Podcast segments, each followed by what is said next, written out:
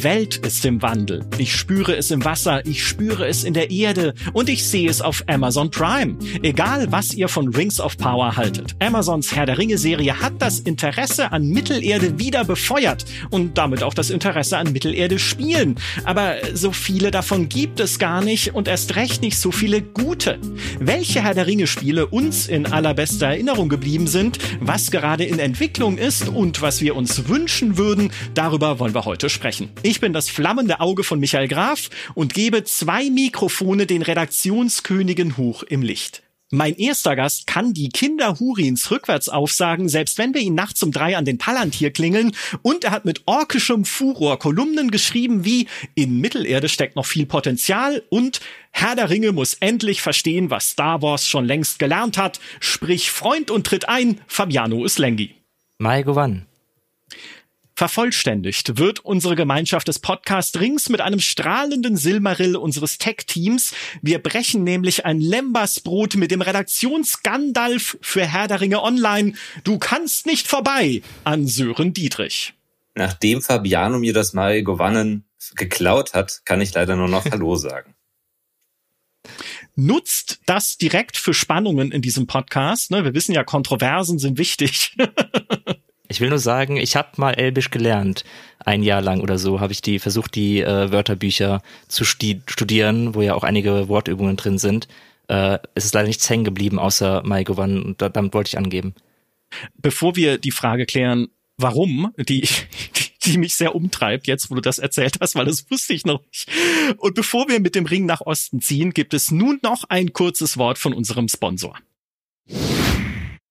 Dieser Podcast wird euch präsentiert von Manscaped und vom edelsten aller Edelmetalle. Was meint ihr? Gold? Also bitte, wo sind wir denn? Es geht natürlich um Platin. Genauer gesagt um das neue Platinum Package 4.0, das Edelpaket für eure Körperpflege. Darin findet ihr die beiden Trimmer von Manscaped, den Lawnmower 4.0 und den Weedwacker für Ohren und Nasenhaare. Beide sind ausgestattet mit Skin-Safe-Technologie, die eingewachsenen Haaren vorbeugt. Außerdem sind sie wasserdicht und damit bestens geeignet für die Dusche. Und wo ihr doch eh gerade duscht, bekommt ihr im Platinum Package außerdem das Ultra Premium Duschgel sowie das Ultra Premium 2 in 1 Shampoo und Spülung, die eure Haut und euer Haar mit Feuchtigkeit und angenehmem Duft versorgen. Abgerundet wird eure Pflegesession vom wohlriechenden Ultra Premium Deo ohne Aluminiumsalze und die Crop Preserver Intim Deo Lotion sowie der Crop Reviver Intim Toner sind natürlich auch wieder mit von der Partie für das formvollendete rundum frische Gefühl. Obendrauf legt kriegt Manscaped zwei Geschenke, nämlich ihre komfortablen Boxershorts und einen Kulturbeutel. Damit ist das Platinum Package 4.0 das ideale Gesamtpaket für eure Pflege von Kopf bis Fuß und natürlich auch ein perfektes Geschenk. Geht jetzt auf manscaped.com und vergesst nicht den Code GameStar einzugeben für 20% Rabatt und kostenlosen Versand. Den Link gibt's natürlich wie immer in den Show Notes.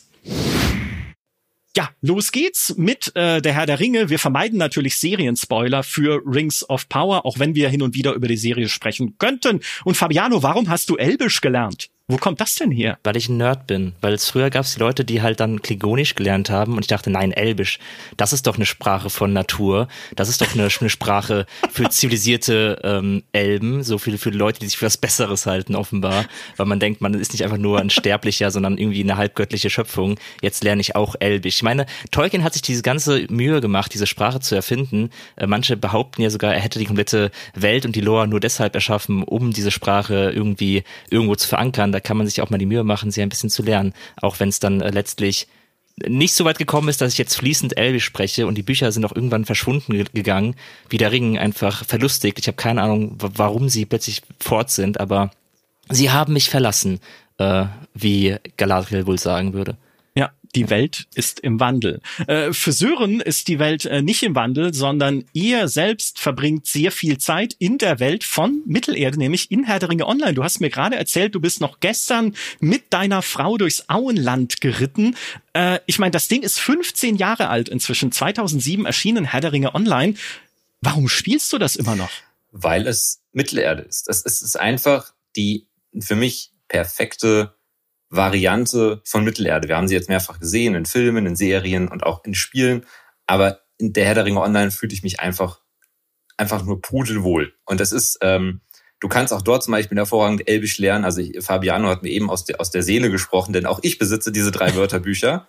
Äh, beziehungsweise es ist, glaube ich, ein Wörterbuch, ein Grammatikbuch und ein irgendwas anderes noch. Äh, und äh, ich habe damals, ich weiß noch, als ich damals zu meiner Mutter kam und äh, sie mich fragte, was ich denn da gekauft habe im, im, im, Buchladen. Und ich sagte zu ihr, ein, ein elbisches Wörterbuch, da habe ich sie glaubt, da dachte sie wahrscheinlich, sie hat ihren Sohn verloren. Aber ähm, ja, und in der Herr der Ringe Online ist es eben auch so. Du, da, da strotzt alles vor Details und vor, vor, vor dieser ganzen wunderbaren ja, Welt, in die du dich einfach da, da einfinden kannst. Ja, jetzt ist es aber, wenn man es neu anfängt und ich habe vorhin den Praxistest gemacht über die Mittagspause, habe ich mir gedacht, komm, lad doch mal Herr der Ringe online runter und fange es mal wieder an, weil ich selber habe es seit 2007 nicht mehr angeschaut, ja. als es damals rausgekommen ist. Und dann startest du es und es sieht so alt aus, wie es ist, muss man mhm. leider sagen. Also die Grafik muss man nicht viel drüber reden. Es ist sehr äh, ja alt. Ne? Es ist ein Opa der äh, Online-Rollenspiele. Spielerisch natürlich auch so Icons klicken beziehungsweise Zahlen drücken, um Fähigkeiten auszulösen. Sammelquests, ganz standardmäßige. Kannst du über also über über diese über dieses alte Gameplay und diese alte Optik hinwegschauen und welche Stärken helfen dir also dabei? Ich, ich halte an, also ich kann diese ganzen äh, Argumente immer immer wieder verstehen. Ich halte dann auch immer ganz schnell aber dieses Halt-Stopp-Schild hoch, weil man muss immer bedenken, dieses Spiel hat hatte nie und hat heute erst recht nicht diese ganzen Ressourcen, diese großen, diese großen MMO-Big Player haben. Äh, das ganze Spiel ist, wie du schon sagtest, es ist uralt und es ist halt, es wird mit, mit Mühe und Not gepflegt oder beziehungsweise auch mit sehr viel Leidenschaft, aber na gut, natürlich ist die Technik zum Beispiel sehr alt. Ja, also ich kann mir gut vorstellen, dass wenn du heute als Neuling in dieses Spiel einsteigst, dann hast du einfach dann bekommst du erstmal einen kleinen Schock. Und das ist dann halt so der Punkt wahrscheinlich, wo sich auch so die, die Fanspreu vom Weizen trennt. Also wenn du dann so die ersten Stunden durchhältst, das, das lese ich auch gerade bei, bei Reddit zum Beispiel ganz häufig. Dann gibt's dann Leute, die sagen, ey, die, die haben dieses Spiel heute entdeckt für sich und sind total begeistert. Also ich glaube schon, dass es eine gewisse Grenze gibt, wenn du die überschreitest, dann kannst du auch heute noch in dieses Spiel einsteigen und, und dich in dieses Spiel verlieben. Ich habe ähm, mhm. extra für diese, diese, ich wusste nämlich genau, dass das zur Sprache kommt. Ich habe auch äh, das schon mal ganz gut formuliert. Deswegen habe ich extra einen alten Artikel von mir rausgesucht, äh, dem ich über die Herr der Ringe Online geschrieben habe. Und da kann ich, glaube ich, ganz gut das zusammenfassen, zumindest was die technische Seite angeht. Äh, das ist jetzt ganz selten der Fall, aber ich zitiere mich mal selbst. Ich hatte damals geschrieben, an allen Ecken und Enden knarzt und quietscht es. Man möchte das Spiel am liebsten schleunigst zum Hausarzt bringen.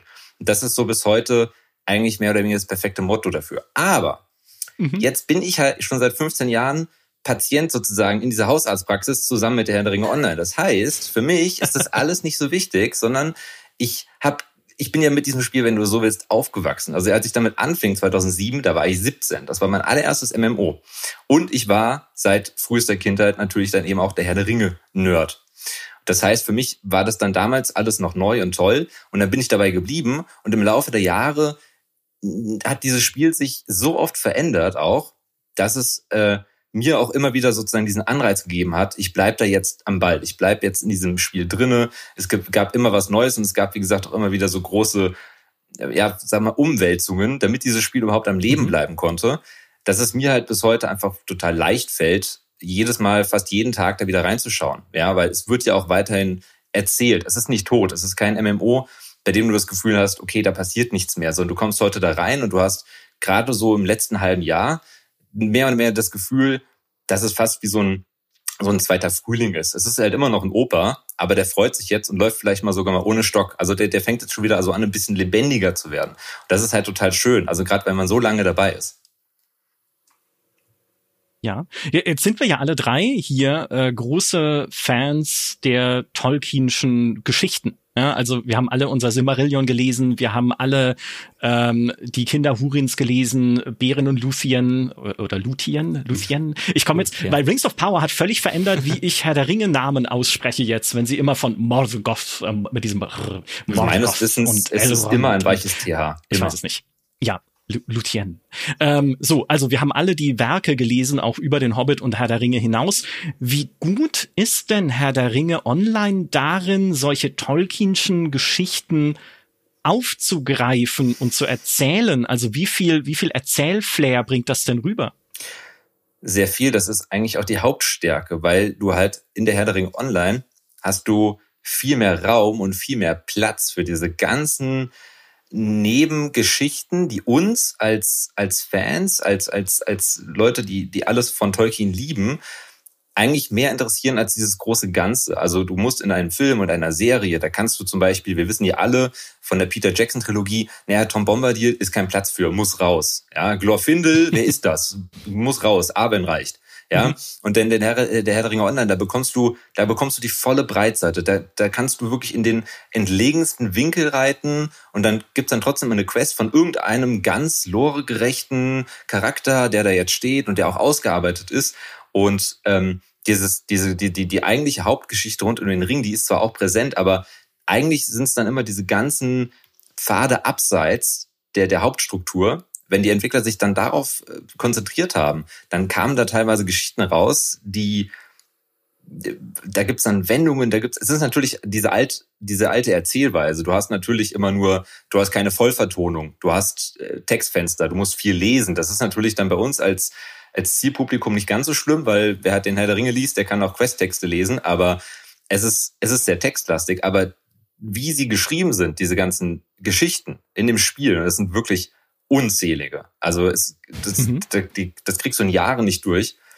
Die strotzen wirklich nur so vor Flair, als könnten sie eigentlich mehr oder weniger vom großen Meister selbst ersonnen sein. Und sie lassen ja das dritte Zeitalter hinter sich auch jetzt schon mhm. in ihren nee, Geschichten. Ne? Also der Ringkrieg, den wir kennen aus der Herr der Ringe, spielt ja im dritten Zeitalter dieser Tolkienschen äh, Geschichtsschreibung. Und teilweise gehen sie jetzt damit schon ins vierte. Funktioniert das? Also sozusagen in eine Ära vorzustoßen, die bei Tolkien halt so mini-schnipselweise noch leicht umrissen wird mit irgendwie der Hochzeit zwischen Aragorn und Arwen und ihre Nachkommen lebten lange in den Frieden und der, der andere Teil äh, fährt irgendwie mit Schiffchen dann rüber nach Valinor oder so. Aber ne, ist es, sind die gut darin, bei Herr der Ringe Online das auszuarbeiten? Michael, ich muss dich korrigieren. Wir sind noch nicht im vierten Zeitalter. Das vierte Zeitalter fängt nämlich erst an, ungefähr zu der Zeit, als Sam zum Bürgermeister gewählt wird. Und da sind wir in der Herr der Ringe Online noch lange nicht. Wir sind jetzt. Natürlich, wer weiß Wir sind nicht. jetzt, ja genau, also bitte. Das epischste Was machst du eigentlich hier in dem Podcast, ja? Nein, es ist, äh, wir sind jetzt gerade dabei, also im Rahmen der Hauptgeschichte sind wir ungefähr da zu dem, an dem Zeitpunkt, als Arwen und Aragorn heiraten. Und das ist noch ein mhm. gutes Stück von äh, Sams Politikerkarriere weit entfernt. Also wir sind noch im dritten Zeitalter. Wir haben uns jetzt über die eigentliche Hauptgeschichte zwar hinaus bewegt und jetzt beginnen wir so langsam die Entwickler spielen da wahrscheinlich auch aus Lizenzgründen, weil sie haben halt nun mal nur die Rechte für den Hobbit plus an, äh, für den Herr der Ringe plus Anhänge.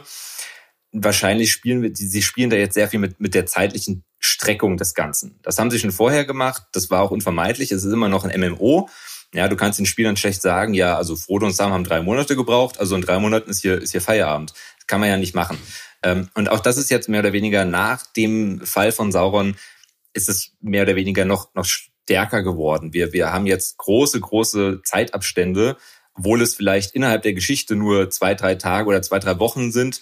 Das passiert dann halt in der echten Welt, weil Entwicklung nun mal etwas dauert, dauert das dann halt hier vielleicht ein oder zwei Jahre. Also bis wir wahrscheinlich mhm. zum äh, zurück ins Auenland kehren, äh, in, in das von, von Saruman besetzte Auenland zurückkehren, das wird wahrscheinlich hier in, in echt noch Jahre vergehen. Ja, also Ah. Ja, ja. Also es ist, okay. weil irgendwann, spätestens an den Grauen Anfurten, muss ja Schluss sein.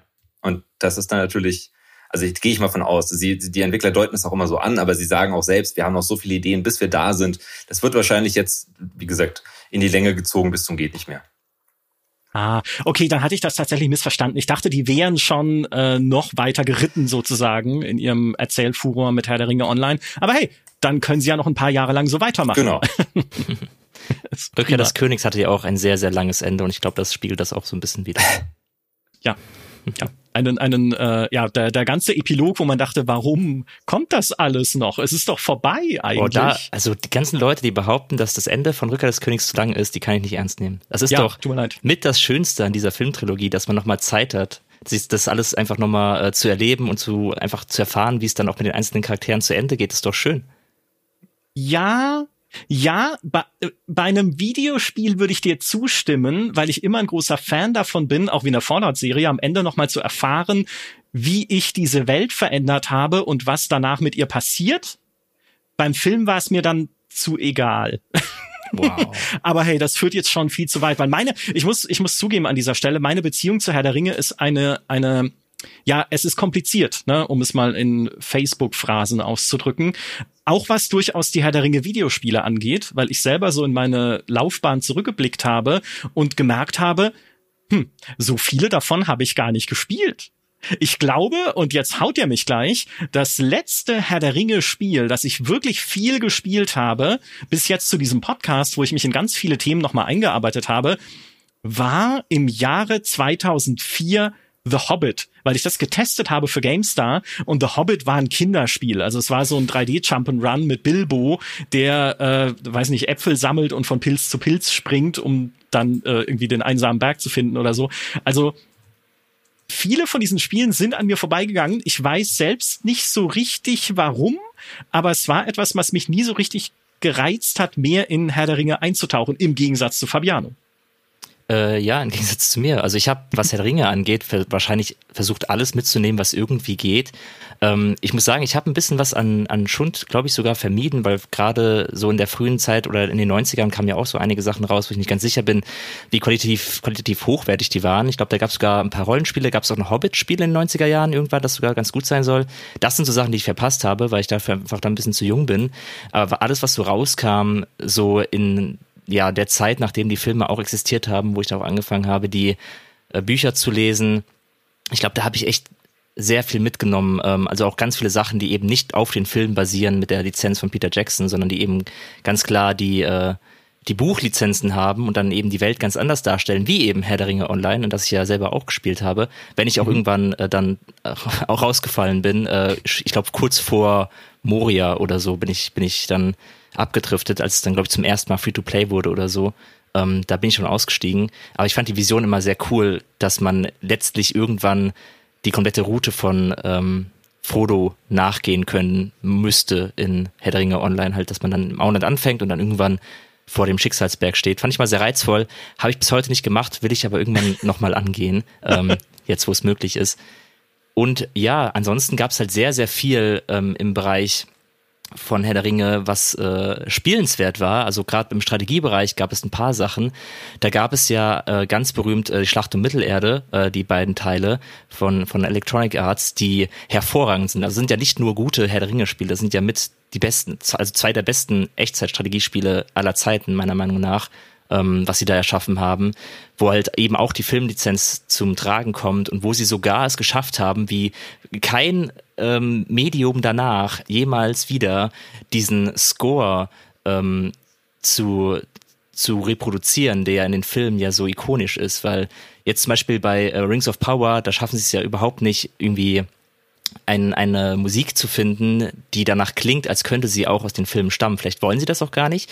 Ähm, aber in den Spielen haben sie es geschafft. Da waren halt dann Soundtrack-Stücke drinne, die eben auch aus den Filmen hätten stammen können. Und mit dieser Liebe haben sie diese Spiele angegangen, dass man halt eben echt das Gefühl hatte, dass hier die Welt der Filme erweitert wird. Gerade im zweiten Teil haben sie dann angefangen, den Norden äh, etwas präz präziser darzustellen, was ja irgendwie auch ein Bereich ist des Ringkrieges, der wo, wo sehr viele Fragezeichen bestanden haben und den haben sie dann aufgegriffen, haben gezeigt, wie der Krieg im Norden abläuft. Sie haben dann noch mit dem Angmar-Add-on äh, den Krieg gegen den Hexenkönig von Angmar gezeigt und ganz viele solche Details haben in diesem Spiel drin gesteckt, das eben im Grunde ein sehr, sehr kompetentes ATS ist, gerade der zweite Teil, auch wenn viele ähm, den ersten Teil ein bisschen mehr mögen, weil der erste Teil mehr von dem zeigt, was man aus den Filmen kennt. Also Schlacht von mhm. Hemsklamm, Minas Tirith, ähm, ich glaube, es gibt sogar ein paar Level mit den ähm, mit den Gefährten einfach nur. Und äh, das fanden halt viele gut, dass man da eben so nah an der an den Ereignissen aus der Herr der Ringe ist. Aber ich fand äh, Schlacht um Mittelerde 2 ist bis heute mein mein liebstes ähm, Herr der Ringe Spiel insgesamt. Und wenn wir gerade bei Strategie sind, es gab hier auch noch äh, ein Herr der Ringe Spiel, das hieß Der Ringkrieg. Und das war auch ein ATS lange vor Schlacht um Mittelerde, ähm, was mehr so funktioniert hat wie, wie, wie Warcraft 3 damals. Ja. Ähm, mit so einzelnen Einheiten, weil bei Schlachtmittelerde hat ja dann ganze Brackets an Einheiten, hast du halt nicht nur einen Soldaten gehabt, sondern wenn du welche ausgebildet hast, hast du halt gleich so 15 auf einen Haufen gehabt. Und bei äh, der Ringkrieg waren es vereinzelte Einheiten, die du dann eben zusammengehäuft hast und damit gekämpft hast. Das habe ich auch gespielt. Das war mein, glaube ich, mit eines der ersten Herr der Ringe-Spiele, die ich jemals hatte. Ja, das habe ich auch gespielt, weil das war noch vor The Hobbit. Äh, wurde damals entwickelt von Liquid Entertainment, den Machern von Battle Realms, also mhm. einem sehr erfahrenen eigentlich Echtzeitstrategie-Entwickler. Und Battle Realms, das muss man niemandem mehr erzählen, in einem Podcast, in dem mal Maurice Weber auch zu Gast war, ist ein Klassiker, ein unterschätzter Klassiker in so einem asiatischen Setting damals. Super cool gewesen, leider nie fortgesetzt worden oder äh, nie groß erfolgreich gewesen auch. Aber die haben dann äh, War of the Ring gemacht, ohne Filmlizenz, bisschen Warcraft 3 Comic-mäßig, aber das war ein, das war ein sehr cooles äh, Echtzeitstrategiespiel. Jetzt muss ich aber bei dir, Fabiano, ähm, ja. hier die Gretchenfrage stellen, was Strategiespiele angeht. Weil ja. Herr der Ringe hat ja eigentlich diese zwei Gesichter. Ne? Wir haben auf der einen Seite das Erzählerische, die Story, die Charaktere, ne? also alles, was halt irgendwie Geschichte ist, ne, was ja. man in diesem Universum erleben kann. Und wir haben auf der anderen Seite Schlachten, Armeen, ne, wie wir sie auch aus dem Film kennen, riesige Heere, die aufeinandertreffen. Was ist dir wichtiger, auch gerade in Bezug auf ein Strategiespiel? Weil Schlacht um Mittelerde 2 hatte ja auch eine Story-Kampagne, die mhm. hat mit den Filmen nur noch am Rande zu tun hatte. Das war ja dann irgendwie im Norden und dann Aufstieg des Hexenkönigs. Das Addon hat dann halt nochmal sozusagen ein Prequel dazu erzählt.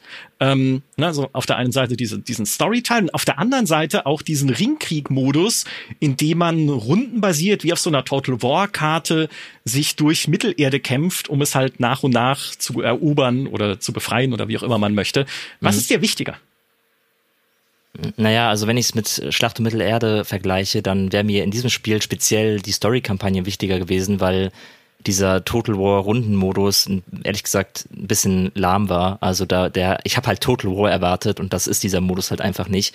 Ähm, deswegen ist es schwierig jetzt an dem an dem Beispiel zu sagen, was mir wichtiger wäre. Da wäre mir die Story auf jeden Fall wichtiger gewesen. Äh, wobei ich da auch viel so Skirmishes gemacht habe, wobei ich dann dann auch meistens versucht habe, Schlachten aus den Filmen nachzustellen oder so. Ähm, Mega schwierige Frage. Ich, ich glaube, ich würde jetzt einfach mal behaupten, äh, meine Faszination für Herr der Ringe hängt sich nicht komplett an der Erzählung um der Herr der Ringe auf. Also ich, mhm. es ist natürlich meine absolute Lieblingsgeschichte. Also ich finde, es gibt kaum eine Geschichte, die die Menschheit jemals erzählt hat, die einfach schöner ist, sich anzuhören und die mir bis heute so eine, also es ist einfach ein Safe Space für mich. Wenn es mir mal schlecht geht, dann will ich, dass mir jemand die Geschichte von Frodo und dem Ring erzählt und äh, seinem treuen Gefährten Sam. Ich mag das einfach als Geschichte, als Erzählung. Aber äh, ich finde ja Mittelerde als Gesamtkonstrukt und die Welt an sich interessant und spannend und die Vorgeschichte auch. Und wäre ja auch Feuer und Flamme, wenn man sich mal trauen würde, öfters sich von dem Ringkrieg zu entfernen. Ähm, und ja, es ist, gibt ja gerade das Silmarillion, ist ja das, was jetzt Amazon versucht, eben äh, Vorgeschichtenaspekte aufzugreifen und auf, aufzufüllen, eben Teile, die noch nicht so sehr im kollektiven Verstand verankert sind wie die Ring-Trilogie und da jetzt seinen eigenen Stempel drauf zu drücken und das glaube ich könnten auch Spiele machen, gerade im Strategiebereich. Ähm, sign me up für ein Strategiespiel, das im ersten Zeitalter stattfindet oder ein Strategiespiel, das im zweiten Zeitalter von mir aus auch stattfindet. Gibt's ja auch große Schlachten. Die werden wir wahrscheinlich noch sehen äh, in Rings of Power. Aber es gibt ja in jedem Zeitalter epische Schlachten. Und ich glaube, ich, ich wäre dann schon so kühn zu sagen, dass ich auf jeden Fall ähm, äh, Herr Ringe Spiele gutheiße, die mir die Welt geben und die mir in irgendeiner Form auch coole epische Schlachten geben, wobei ich jetzt nicht sagen will, dass ich nur Herr Ringe mag wegen epischer Schlachten, aber wenn ich mich wenn ich mich aussuchen muss, so wie du gerade von mir verlangst, Michael Graf, ja natürlich, ja, bist wichtig Sauron hier, der mich dazu, dazu zwingt, ja, ähm, dann wäre ich wahrscheinlich bei der Welt und den Schlachten eher als bei immer wieder derselben Geschichte, auch wenn ich sie liebe. Jetzt äh, hast du schon eine These in den Raum geworfen, die ich erst für sehr viel später eingeplant hatte, aber natürlich die, äh, die auch mir sehr wichtig ist und die ich sehr, sehr cool finde, nämlich was ja manche Leute gar nicht wissen mögen, die diese Filme nur im Kino gesehen haben und sich gedacht haben, okay, jetzt ist halt der Herr der Ringe fertig und da gibt's noch diese komische Hobbit-Trilogie, die irgendwie ein Kinderbuch sehr lang und zäh zieht auf drei Filme. So, aber mehr ist es nicht das stimmt ja gar nicht. Ne? Herr der Ringe ist ein Universum mit einer oder eine Welt mit einer noch viel längeren und epischeren Vorgeschichte und das, was man dann in den Filmen erlebt oder natürlich auch in den Büchern liest, ist ja nur das bisschen noch am Schluss. Ne, so das, das letzte Kapitel sozusagen, aber es reicht ja Tausende um Tausende von Jahren noch weiter zurück und meine kleine Hoffnung ist jetzt auch verbunden mit Rings of Power. Wie gesagt, ich habe auch viele Dinge, die ich an dieser Serie kritisieren würde, äh, von den Schiffen, die irgendwie ihre Pferde verstauen, wo man sie nicht sieht, ja, keine Ahnung, die eine riesige Armee von Numenor auf so ein kleines Schiffchen passt, beziehungsweise drei davon, also das muss mir erst noch einer erklären, bis hin zu Sachen im Drehbuch, wo ich mir denke, ah, das hätte man alles so viel eleganter lösen können. Aber Ich finde es großartig, dass sie in diese Vorgeschichte jetzt mehr reingehen. Sie machen es immer noch mit einer klaren Verbindung zu Herr der Ringe, weil ja, es ist halt die Vorgeschichte, die dann Bezug nimmt, auch wieder auf Charaktere, die man schon kennt. Da ist halt Elrond wieder mit dabei, es ist Galadriel wieder mit, äh, mit dabei. Es geht natürlich um Sauron, es geht nicht um Morgoth, der eigentlich der Chef war von Sauron, der eigentliche Satan von Mittelerde oder dieses ganzen Tolkien-Universums, weil Sauron ist ja nur sein, sein Hausmeister, mehr oder weniger. Ja, aber der wird halt am Anfang kurz abgehandelt in Rings of Power, sondern man bezieht sich halt auch da wieder auf Charaktere, die auch das Kinopublikum noch kennt oder die auch Leute, die die Bücher lesen, noch kennen und damit eine Beziehung aufbauen können. Finde ich alles okay. Ja, also das heißt, so aus, aus jetzt rein planerischer Sicht ist das, ist das sicher clever, damit die Serie auch gut ankommt. Aber wie du sagst, ich würde mich auch freuen, dann nochmal eine Stufe zurückzugehen ins erste Zeitalter, in dem äh, die Welt ja auch noch eine ganz andere ist, weil sie am Ende des ersten Zeitalters zum Teil zerstört wird und im Meer versinkt, als Morgoth besiegt wird. Und ähm, da die alten großen Kriege darzustellen und die alten Königreiche der Elben, die dort äh, ja halt noch floriert haben sozusagen und nicht mehr dieses stetig schrumpfende Völkchen waren, wie man es jetzt auch schon im zweiten Zeitalter erlebt und natürlich dann erst recht in der Herr der Ringe Zeit. Das wäre so großartig. Ja. Ich habe gestern Abend, als ich halt äh, irgendwie auf dem Sofa saß und nebenher irgendwie Trash-TV lief, habe ich meinen alten Mittelerde-Atlas wieder aus dem Bücherregal geholt, in dem auch Karten abgedruckt sind. Einerseits dieser alten Welt, ne, wo damals die Städte lagen mit irgendwie Gondolin, der verborgenen Stadt und das Waldreich von Doriath und sowas. Also all diese, diese alten Königreiche und wo es aber auch so Einzelkarten gibt von den Schlachten mit Pfeilen, wie damals die Ork-Heere marschiert sind oder wie es Tolkien zumindest beschrieben hat in im Silmarillion, in diversen Briefen, ne, so Details zusammengesammelt von der äh, Karen Wynne Fonstad, einer Kartografin, die damals diesen Atlas halt kompiliert hat. Ähm, und das fasziniert mich so wahnsinnig. Diese Welt möchte ich gerne erleben. Sören, jetzt sag was. Ich stimme dir voll und ganz zu. Ich bin, während ihr beide gerade über äh, gesprochen habt, war ich in Gedanken permanent dabei zu überlegen, wie würde für mich ein, ein gutes Herr der Ringe-Spiel im ersten Zeitalter aussehen. Weil wir waren gerade ja. eben im, im Strategiegenre.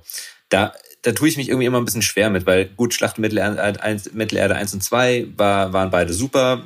Da stimme ich Fabiano zu.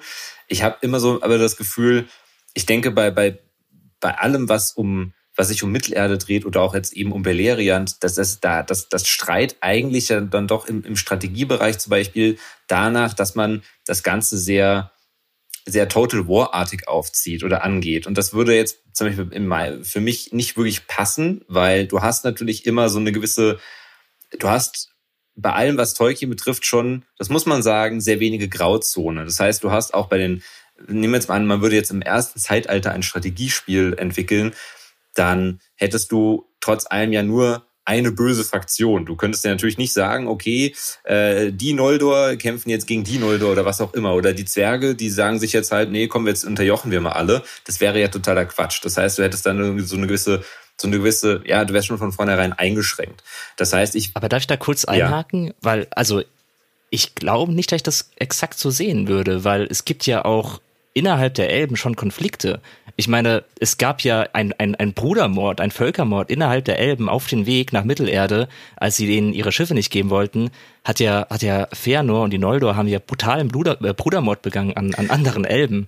Und äh, es gab ja auch Konflikte zwischen Elben und Zwerge. Also ich denke schon, dass da ja, aber eigentlich mehr Facetten gibt als, als die eine und mit, die andere Mit den Facetten Seite. bezog ich mich jetzt vor allem auf das Strategiegenre. Also gerade was du sagst, zum Beispiel eben dieser Sippenmord ja, da von den Elben das, das, das würde sich für mich eben für ein anderes Genre anbieten. Das könntest du viel dramatischer aufziehen, statt von oben drauf und jetzt klick da mal rum und befehlige irgendwelche Armeen. So meinte ich das nur. Also deswegen mhm. hatte ich mhm. gerade eben, während ihr gesprochen habt, schon überlegt, okay, wie würde ich das angehen? Würde ich das, ich würde das wahrscheinlich jetzt nicht so 0815 Open World RPG, das muss es auch nicht sein, aber da gäbe es halt ganz viele Möglichkeiten. Ich würde vielleicht dann auch eher in diesen Storytelling-Bereich mal vorstoßen. Ja, so, so ein Action-Adventure, sowas wie A Plague Tale jetzt aktuell zum Beispiel macht, ja, dass du vielleicht das irgendwie direkter alles erfährst. Du könntest das natürlich irgendwie nacherzählen. Ja, also das erste Zeitalter ist da, was das angeht, tatsächlich noch sehr jungfräulig. Da, da, hast du noch eine große Spielwiese abseits der ganzen ausgetretenen Pfade, die du da eigentlich äh, ja mal zum Erblühen bringen könntest. Aber bislang äh, nicht passiert. Ich weiß nicht warum. Ich habe äh, das Gefühl, dass die Rechte, die, die, die Rechteinhaber, was das erste Zeitalter angeht, sich sehr zieren. Also ich habe das schon mal am Rande mitbekommen von auch von bei der Herr der Ringe Online ähm, dass es da anscheinend auch schon einmal Bestrebungen seitens der Entwickler gab. Es waren nur Gerüchte, aber man hat sie aufgeschnappt, da die Lizenz zu erweitern, äh, was anscheinend nie, nie durch, also die nie erfolgreich war. Es gibt natürlich bekanntlich auch keine Filme oder Serienprojekte rund ums erste Zeitalter. Also anscheinend, mhm. Ich weiß nicht genau, warum man sich da so schwer tut. Also einfach mal so einen Schritt, den Schritt zurückzugehen, historisch gesehen, und zu sagen, okay, jetzt machen wir mal jetzt gehen wir mal an den Anfang, ja, und erzählen nicht immer nur die Geschichte von, von Frodo und den anderen.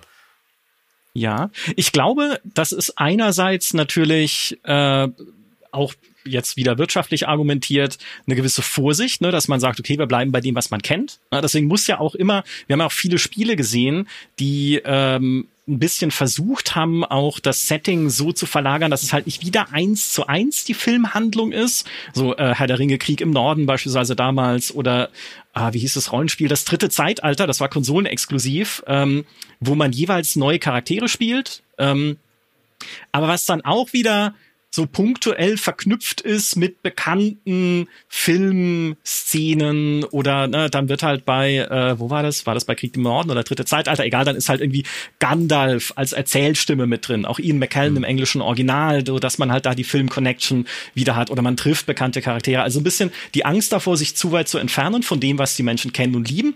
Und das zweite ist, und jetzt machst du ein Fass auf, dass ich leider in einen langen Monolog verwandeln muss, die Rechte an sich. Denn wir haben im August 2022 ja alle mit Verwunderung zur Kenntnis genommen, dass Embracer die schwedische Muttergruppe von THQ Nordic, äh, Koch Media beziehungsweise Playon, wie es jetzt heißt, Gearbox und so weiter, also von ganz schon Millionen von weltweiten Spielefirmen. Also sie haben gekauft alles, was nicht bei drei auf den Bäumen ist in dieser Spieleindustrie. So, dieses Embracer hat auch Middle Earth Enterprises gekauft, einen ehemaligen Teil der Saul Sands Company, eines amerikanischen Filmproduktionsunternehmens.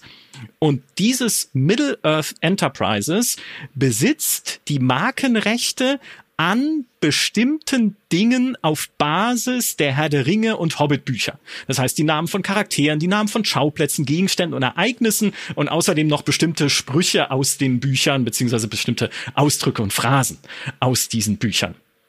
Und dahinter steckt ein eine recht komplexe äh, Geschichte, die sich, die es aber wert ist, aufgerollt zu werden, weil dann versteht man auch, was eigentlich der Unterschied ist zu diesem ersten Zeitalter insbesondere. Denn diese Middle-earth Enterprises, bei denen sind diese Rechte im Endeffekt nur gelandet, weil J.R.R. Tolkien sie damals selbst höchstpersönlich noch im Jahre 1968 an United Artists verkauft hat. Eine Filmgesellschaft, Gerüchten zufolge sehr billig, also hat nicht viel Geld dafür bekommen. Wie gesagt, sind Gerüchte, man kennt den genauen Betrag nicht. United Artists hat dann aber nichts damit gemacht, weil die gesagt haben, ja, Herr der Ringe irgendwie, ja, war, war nicht so ihr Ding. United Artists hat dann aber Saul Sands äh, kennengelernt, einen Geflügelbauern, Glücksspieler und Musikproduzenten aus den USA, der auch die Pläne hatte, endlich mal Filme zu machen, weil das einfach ein Steckenpferd von ihm war. Und einer der ersten Filme, die er gemacht hat, war Einer flog über das Kuckucksnest, ein Oscar-prämiertes Meisterwerk, das vertrieben wurde von United Artists. So haben die sich kennengelernt und dann hat United Artists zu Saul Sands gesagt, hey, hast du nicht Bock auch auf die Filmrechte oder beziehungsweise an auf diese IP-Rechte an Herr der Ringe und The Hobbit? Und Saul hat gesagt, na klar, gerne, ne? Vielleicht kann man da was Tolles draus machen. Und von dieser Firma produziert wurde dann unter anderem der Zeichentrickfilm mit Ralph Bakshi, ne, so der erste Herr der Ringe Film sozusagen, den auch in Neuseeland ein junger Peter Jackson gesehen hat und da inspiriert wurde, das vielleicht nochmal später anders zu verfilmen. Und die Saul Sands Company gründet dann ein eigenes Tochterunternehmen, um diese Markenrechte weiter zu äh, lizenzieren an andere, die sie gerne haben wollen. Und dieses Tochterunternehmen heißt zuerst Tolkien Enterprises, dann wurde es irgendwann umbenannt in Middle-earth Enterprises. Das ist die Firma, die Embracer heute gekauft hat. Und die haben dann über die Jahre hinweg die Rechte vergeben für T-Shirts, Postkarten, Brettspiele, Puzzles und halt noch tausend andere Sachen, die irgendwie zum Thema Herr der Ringe und insbesondere die Bücher gemacht wurden. Irgendwann hat dann Saul Sands den Film Der englische Patient produziert, auch wiederum Oscar prämiert, zusammen mit Miramax, also einer Filmproduktionsfirma, die dann gesagt hat, hey, ihr habt doch noch diese Herr der Ringe Filmrechte, theoretisch, ne, in euren Archiven liegen, lasst uns doch da was gemeinsam machen. Und sie haben dann eingewilligt, Miramax hat eine Option dafür bekommen, Herr der Ringe Filme zu machen. Miramax hat sie dann wiederum weiter verkauft an New Line Cinema, die dann gemeinsam mit Warner die Herr der Ringe Filmtrilogie und auch die Hobbit-Trilogie gemacht haben.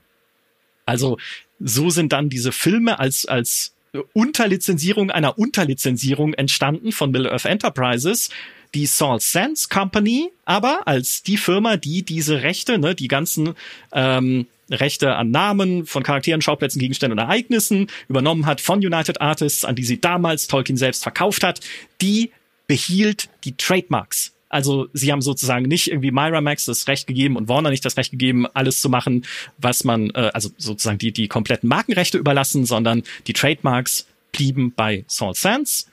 Und das ist jetzt letztlich auch die Firma, die Embracer übernommen hat und aus deren Fundus auch man weiterschöpfen kann, um zum Beispiel Videospiele zu machen. Da gab es dann noch mal einen Rechtsstreit und dieser Rechtsstreit ist wichtig, denn da kommt die zweite Entität sozusagen rein, die auch noch Markenrechte hält in diesem Tolkien-Universum, nämlich Tolkien Estate. Das ist sozusagen die, das Unternehmen der Familie Tolkien, das auch von J.R. Tolkiens Nachkommen verwaltet wird und die Rechte hält an allem anderen, was dieses Middle-earth Enterprises halt nicht besitzt. Und dazu gehören alle anderen Geschichten von Tolkien, die nicht im Herr der Ringe und im Hobbit selbst beschrieben werden. Also beispielsweise das äh, Silmarillion, die Ablegerbücher, die Briefe und so weiter. All das liegt beim Tolkien Estate und der Tolkien Estate hat auch mal einen Rechtsstreit geführt im Jahr 2012 mit Middle-earth Enterprises, weil sie gesagt haben, ja, äh, Moment, äh, J.R.R. Tolkien hat euch doch damals, also United Artists, doch nur die Markenrechte überlassen für sowas wie Figuren, Tafelgeschirr, das finde ich toll, also Herr der Ringe, Tafel, so kleines Schwert irgendwie so als, als Messer oder so, Tafelgeschirr, Schreibwaren, Kleidung und sowas, aber das umfasst doch gar keine Medien, die im Jahre 1968 noch gar nicht erfunden waren. Natürlich bezogen auch in diesem Fall auf Videospiele. Dieser Rechtsstreit äh, wurde dann freundschaftlich beigelegt, also nehme an, dass sie sich auch irgendwie monetär geeinigt haben, dann am Ende. Aber meine Theorie ist, und die Praxis ja eigentlich auch, diese Tolkien Estate und diese Nachlassverwaltung der Familie Tolkien ist noch sehr kritisch und wählerisch bei der Vergabe dessen, was sie noch haben. Also Middle-earth Enterprises auch natürlich, ne, die geben jetzt auch nicht die Herr der Ringe-Lizenz irgendwie jedem, aber die Sachen, die halt noch bei Tolkiens eigener Familie liegen, da sagt man womöglich, hey, da wollen wir wirklich nur Partner haben, bei denen wir sagen können, die machen was richtig Cooles daraus. Also wenn jetzt irgendein x-beliebiges Videospiel-Entwicklerstudio kommt und sagt, wir wollen ein Spiel im ersten Zeitalter machen, dann wären die vielleicht eher skeptisch, weil sie damit auch selbst keine Erfahrung haben oder sowas. Und deswegen ist es grundsätzlich schwerer daran zu kommen als an die Lizenz des dritten Zeitalters. Das wäre meine Theorie. Die, die größere Theorie, die es natürlich noch gibt, warum Embracer das übernommen hat, ist natürlich nicht nur, dass Embracer jetzt mitverdienen kann an der Vergabe von Herr der Ringe Lizenzrechten, was ja schon mal ein kleiner Batzen ist, der eventuell da in Zukunft zusammennehmen, äh, zusammenkommen könnte, sondern natürlich auch, weil Embracer, ich habe es gerade schon gesagt, weltweit einen Haufen Entwicklerstudios übernommen hat, die ja auch selbst an Herr der Ringe Spielen arbeiten könnte, äh, könnten. Also sowas wie Crystal Dynamics die sie erst äh, vor kurzem von, von Eidos Square Enix übernommen haben. Oder Warhorse oder Gearbox. Ne? Also jede Menge bekannte Namen, wo man auch selber sagen kann, kommt, lasst uns doch mal sehen mit dieser Lizenz, die wir jetzt auch schon im eigenen Haus hier rumliegen haben, an diesen Büchern von J.R.R. Tolkien, was damit noch alles möglich ist. Also eigentlich auch eine große Chance. Ich sehe, seit du, seit du das Tafelgeschirr erwähnt hattest, sehe ich mich gerade noch damit äh, dabei, wie ich mit einem Mini-Glamdring mein, mein Butterbrot verstreiche. Aber es würde, alles, was du gerade gesagt hast, würde dahingehend passen. Das, da hat es auch bei mir geklingelt. Äh, Christopher Tolkien, also J.R.R. Tolkiens Sohn, der fand ja bekanntlich, äh, der betrachtete zeitlebens das Werk seines Vaters als, was heißt perfekt, aber als unantastbar. Da, da, eigentlich ja. wollte er gar nichts. Also wenn es nach ihm gegangen wäre, hätte es bis heute nicht eine Serie, nicht einen Film, nicht ein Spiel, nicht irgendetwas gegeben. Ähm, das heißt, es kann natürlich, das würde natürlich dann auch passen, dass, dass gerade diese, diese, diese Sparte der Rechteinhaber bis heute immer sagt, nee, wollen wir alles nicht. Ja, aber es ist, es ist, ja, wie du schon sagst, es ist teilweise ein bisschen verzwickt, diese, diese ganze, ganze Situation. Bei den genannten Entwicklerstudios habe ich mich aber gerade dabei ertappt, wie ich dachte, ja, also gerade zu Crystal Dynamics zum Beispiel, fände ich, würde ja schon passen zu dem, was ich vorhin sagte, dass ich das nicht zum Beispiel im Strategiegenre sehen möchte, so ein, so ein, so ein erstes Zeitalterspiel, sondern so ein bisschen storyfokussierter, so ein bisschen, ja, so Action-Adventure-mäßiger. Da würden ja die genannten Studios doch ziemlich, ziemlich gut passen, meiner Meinung nach. Mhm. Es, es, gibt gerade so viel, wo ich gerne ansetzen würde. Ich Gott, ich, ich habe so viele Gedanken gerade im Kopf. Ich muss kurz ein bisschen ordnen. Also erstmal zu dieser äh, Lizenzsache. Ich finde ja auch sehr spannend. Also es ist ja noch, ist teilweise ist noch viel granularer. Ähm, ist, wie du es gerade gezeichnet hast, ist es ja schon sehr verwirrend. Aber es kann sogar noch viel verwirrender werden, weil es jetzt sogar noch Untervarianten gibt von Lizenzvergaben. Zum Beispiel war ja beim ersten Schlacht um Mittelerde die Lage, dass sie ausschließlich Dinge verwenden durften, die in den Filmen zu sehen waren. Ja. Und deshalb äh, weiterführende Charaktere, wie zum Beispiel ein Tom Bombadil im ersten Teil, im zweiten war er dann dabei, im, im ersten aber nicht äh, gezeigt werden durfte, weil sie eben nur verwenden durfte, was explizit in den Filmen zu sehen war. Ähm, was, ist, was halt so absurd ist und das macht diese ganze Lizenzangelegenheit so schwer. Da kann man ähm, noch ergänzen, ganz kurz, äh, weil wir das damals, ich habe das ja schon live bei GameStar miterlebt, äh, in der frühen Version auch einen, äh, einen Gandalf äh, drin hatten als Spielfigur Mhm. und dann über seine Spezialfähigkeiten gesprochen haben. Und die Entwickler haben uns damals schon gesagt, wir würden ihm gerne so viel mehr Fähigkeiten noch geben als mächtige Magier, mhm. aber wir können nicht, weil er zum Beispiel im Film ja keine Feuerbälle wirft. Also ja. dürfen wir es nicht. Bei Empire at War, komplett anderes Universum, Star Wars und so weiter, da kannst du, da kann der Imperator Leute mit Gedankenkontrolle irgendwie auf seine Seite ziehen und sowas, völlig egal. Aber hier wahnsinnig strikt, ja. Ja, ja, stimmt. Das, das war auch so eine Sache, die Magiefähigkeiten von Gandalf. Es ist so kurios. Und es macht es eben auch so schwierig, einmal für mich als Fan ähm, ganz viel zu fordern, weil ich will ja ganz viel. Ich will geile Spiele äh, mit ganz vielen verschiedenen Zeitaltern. Gleichzeitig ähm, will ich aber auch nicht, dass mit Herr der Ringe und mit Mittelerde Schindluder getrieben wird. Und man ist da mal in so, so einer schwierigen ähm, Zwickmühle, weil einerseits ich das sehr schätze, dass Christopher Tolkien äh, da wirklich so ein genaues Auge drauf hatte, was eigentlich mit dieser Lizenz passiert, weil da bin ich sehr dankbar für, weil ja, wir wissen alle, was passieren kann, wenn irgendwann mal die Schleusen offen sind mhm. und wie viel ähm, falsche Richtungen da eingeschlagen werden können. Auf der anderen Seite will ich natürlich Spiele haben. Ich will geile Spiele zu Herr der Ringe haben. Und die Hoffnung ist immer als Fan, dass die Sachen und die Geschichten, die dann erzählt werden, oder auch Serien, wie jetzt bei Rings of Power, dass sie halt eben auf eine Art und Weise diese Welt behandeln, wie man sie, sie selber eben sich wünscht und dass sie eben mit einem gewissen Respekt behandelt wird und nicht zu Ramsch verkommt, die halt hier und da rausgeschossen wird und äh, letztlich halt alles komplett verwässert wird und man keine Ahnung mehr hat, welche Narration da eigentlich drin steckt, was die tieferen Gedanken sind, welche Zusammenhänge es da eigentlich gibt. Das, das möchte man ja eigentlich gar nicht. Eigentlich ist der, ist der Wunsch da, ein großes Gesamtbild zu haben. Und das ist ein zum Teil sehr entgegengestelltes äh, Gefühlskonstrukt, weil man halt nicht, man will halt die ganzen Sachen haben, aber man will, dass sie richtig gemacht werden und man hofft, dass Leute dahinter stehen, denen diese Welt was bedeutet und die genauso viel ähm, Augenmerk darauf legen, was jetzt eigentlich da gezeigt wird, wie man es als Fan selber tut. Und genau das steht halt oft eben auch im Weg, wenn man dann eben dann sich erhofft, dass richtig viel mit der Serie gemacht wird und neue Spiele kommen und Dinge erzählt werden, die man noch nicht kannte. Ähm, so. Das, ihr könnt erstmal darauf reagieren. Ich habe theoretisch noch andere Sachen, die ich sagen will, aber das war erstmal was, was ich als erstes äh, mir von der Seele reden wollte. Ich blicke gerade auf ein Bild von The Lord of the Rings Middle Earth Defense, ein Smartphone-Spiel. Und daraufhin habe ich, dann habe ich weiter gescrollt und kam auf ja. The Lord of the Rings Tactics. Äh, und auch mhm. das sieht aus wie, naja, ich sage jetzt nichts, lieber nichts dazu. Also ja, du hast recht. Man sollte es natürlich nicht übertreiben. Man sollte nicht einfach sagen, okay, der Erste, der kommt, kriegt jetzt die Lizenz für irgendein Spiel oder für irgendein anderes Produkt. Ja, also das, das, das, da hast du, da hast du vollkommen recht. Ja, ja.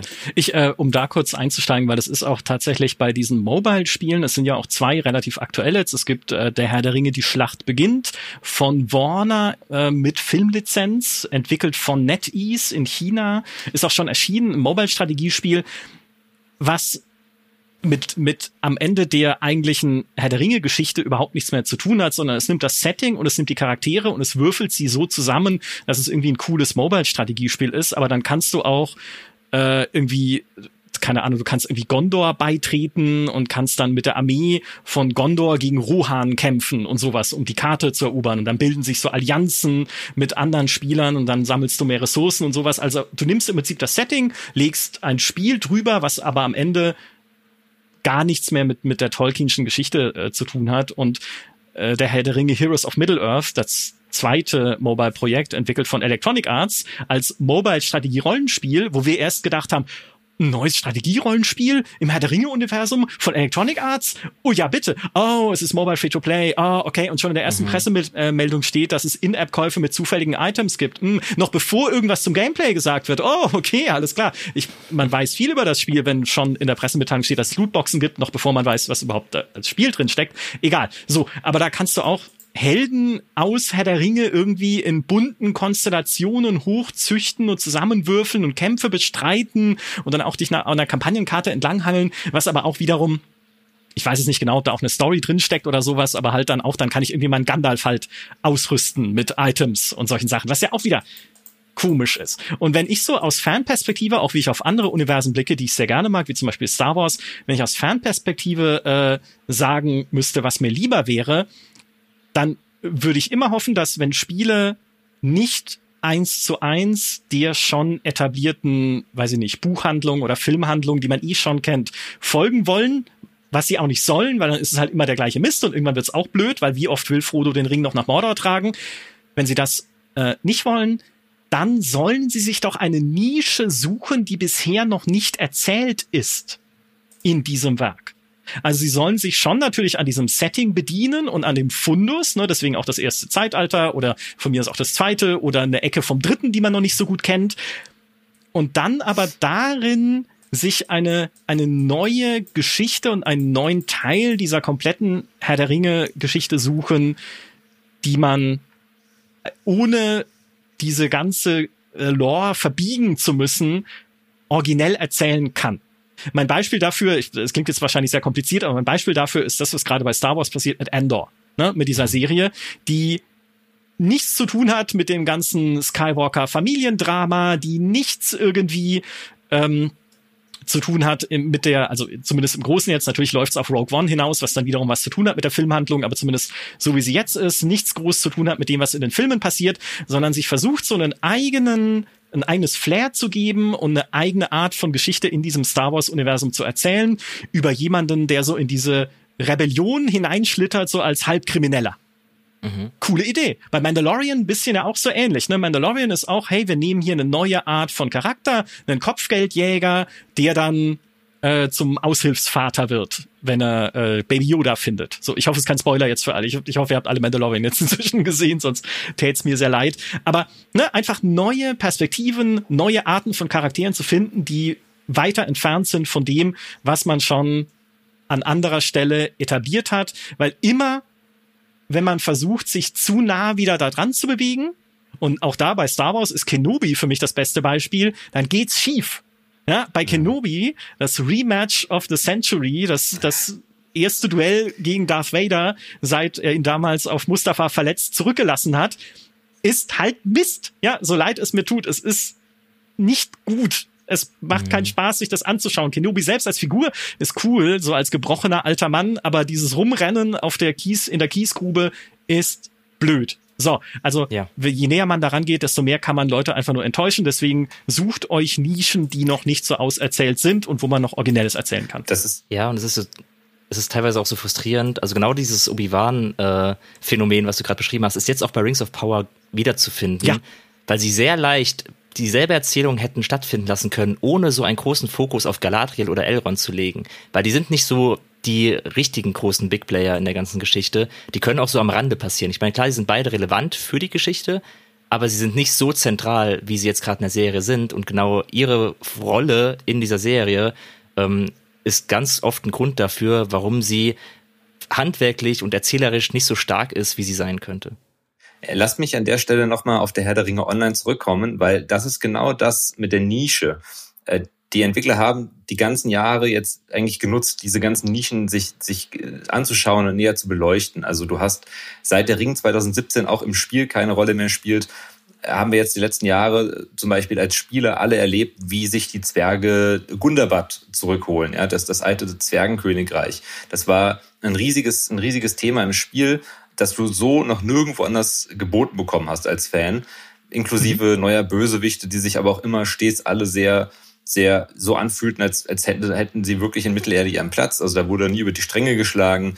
Und auch zum Beispiel Gondor. Ja, das ist ein Königreich, das bekommst du selbst in den Filmen nicht wirklich gut zu Gesicht. Du bekommst da keinen tiefen, tieferen Einblick in die Gesellschaftsstruktur.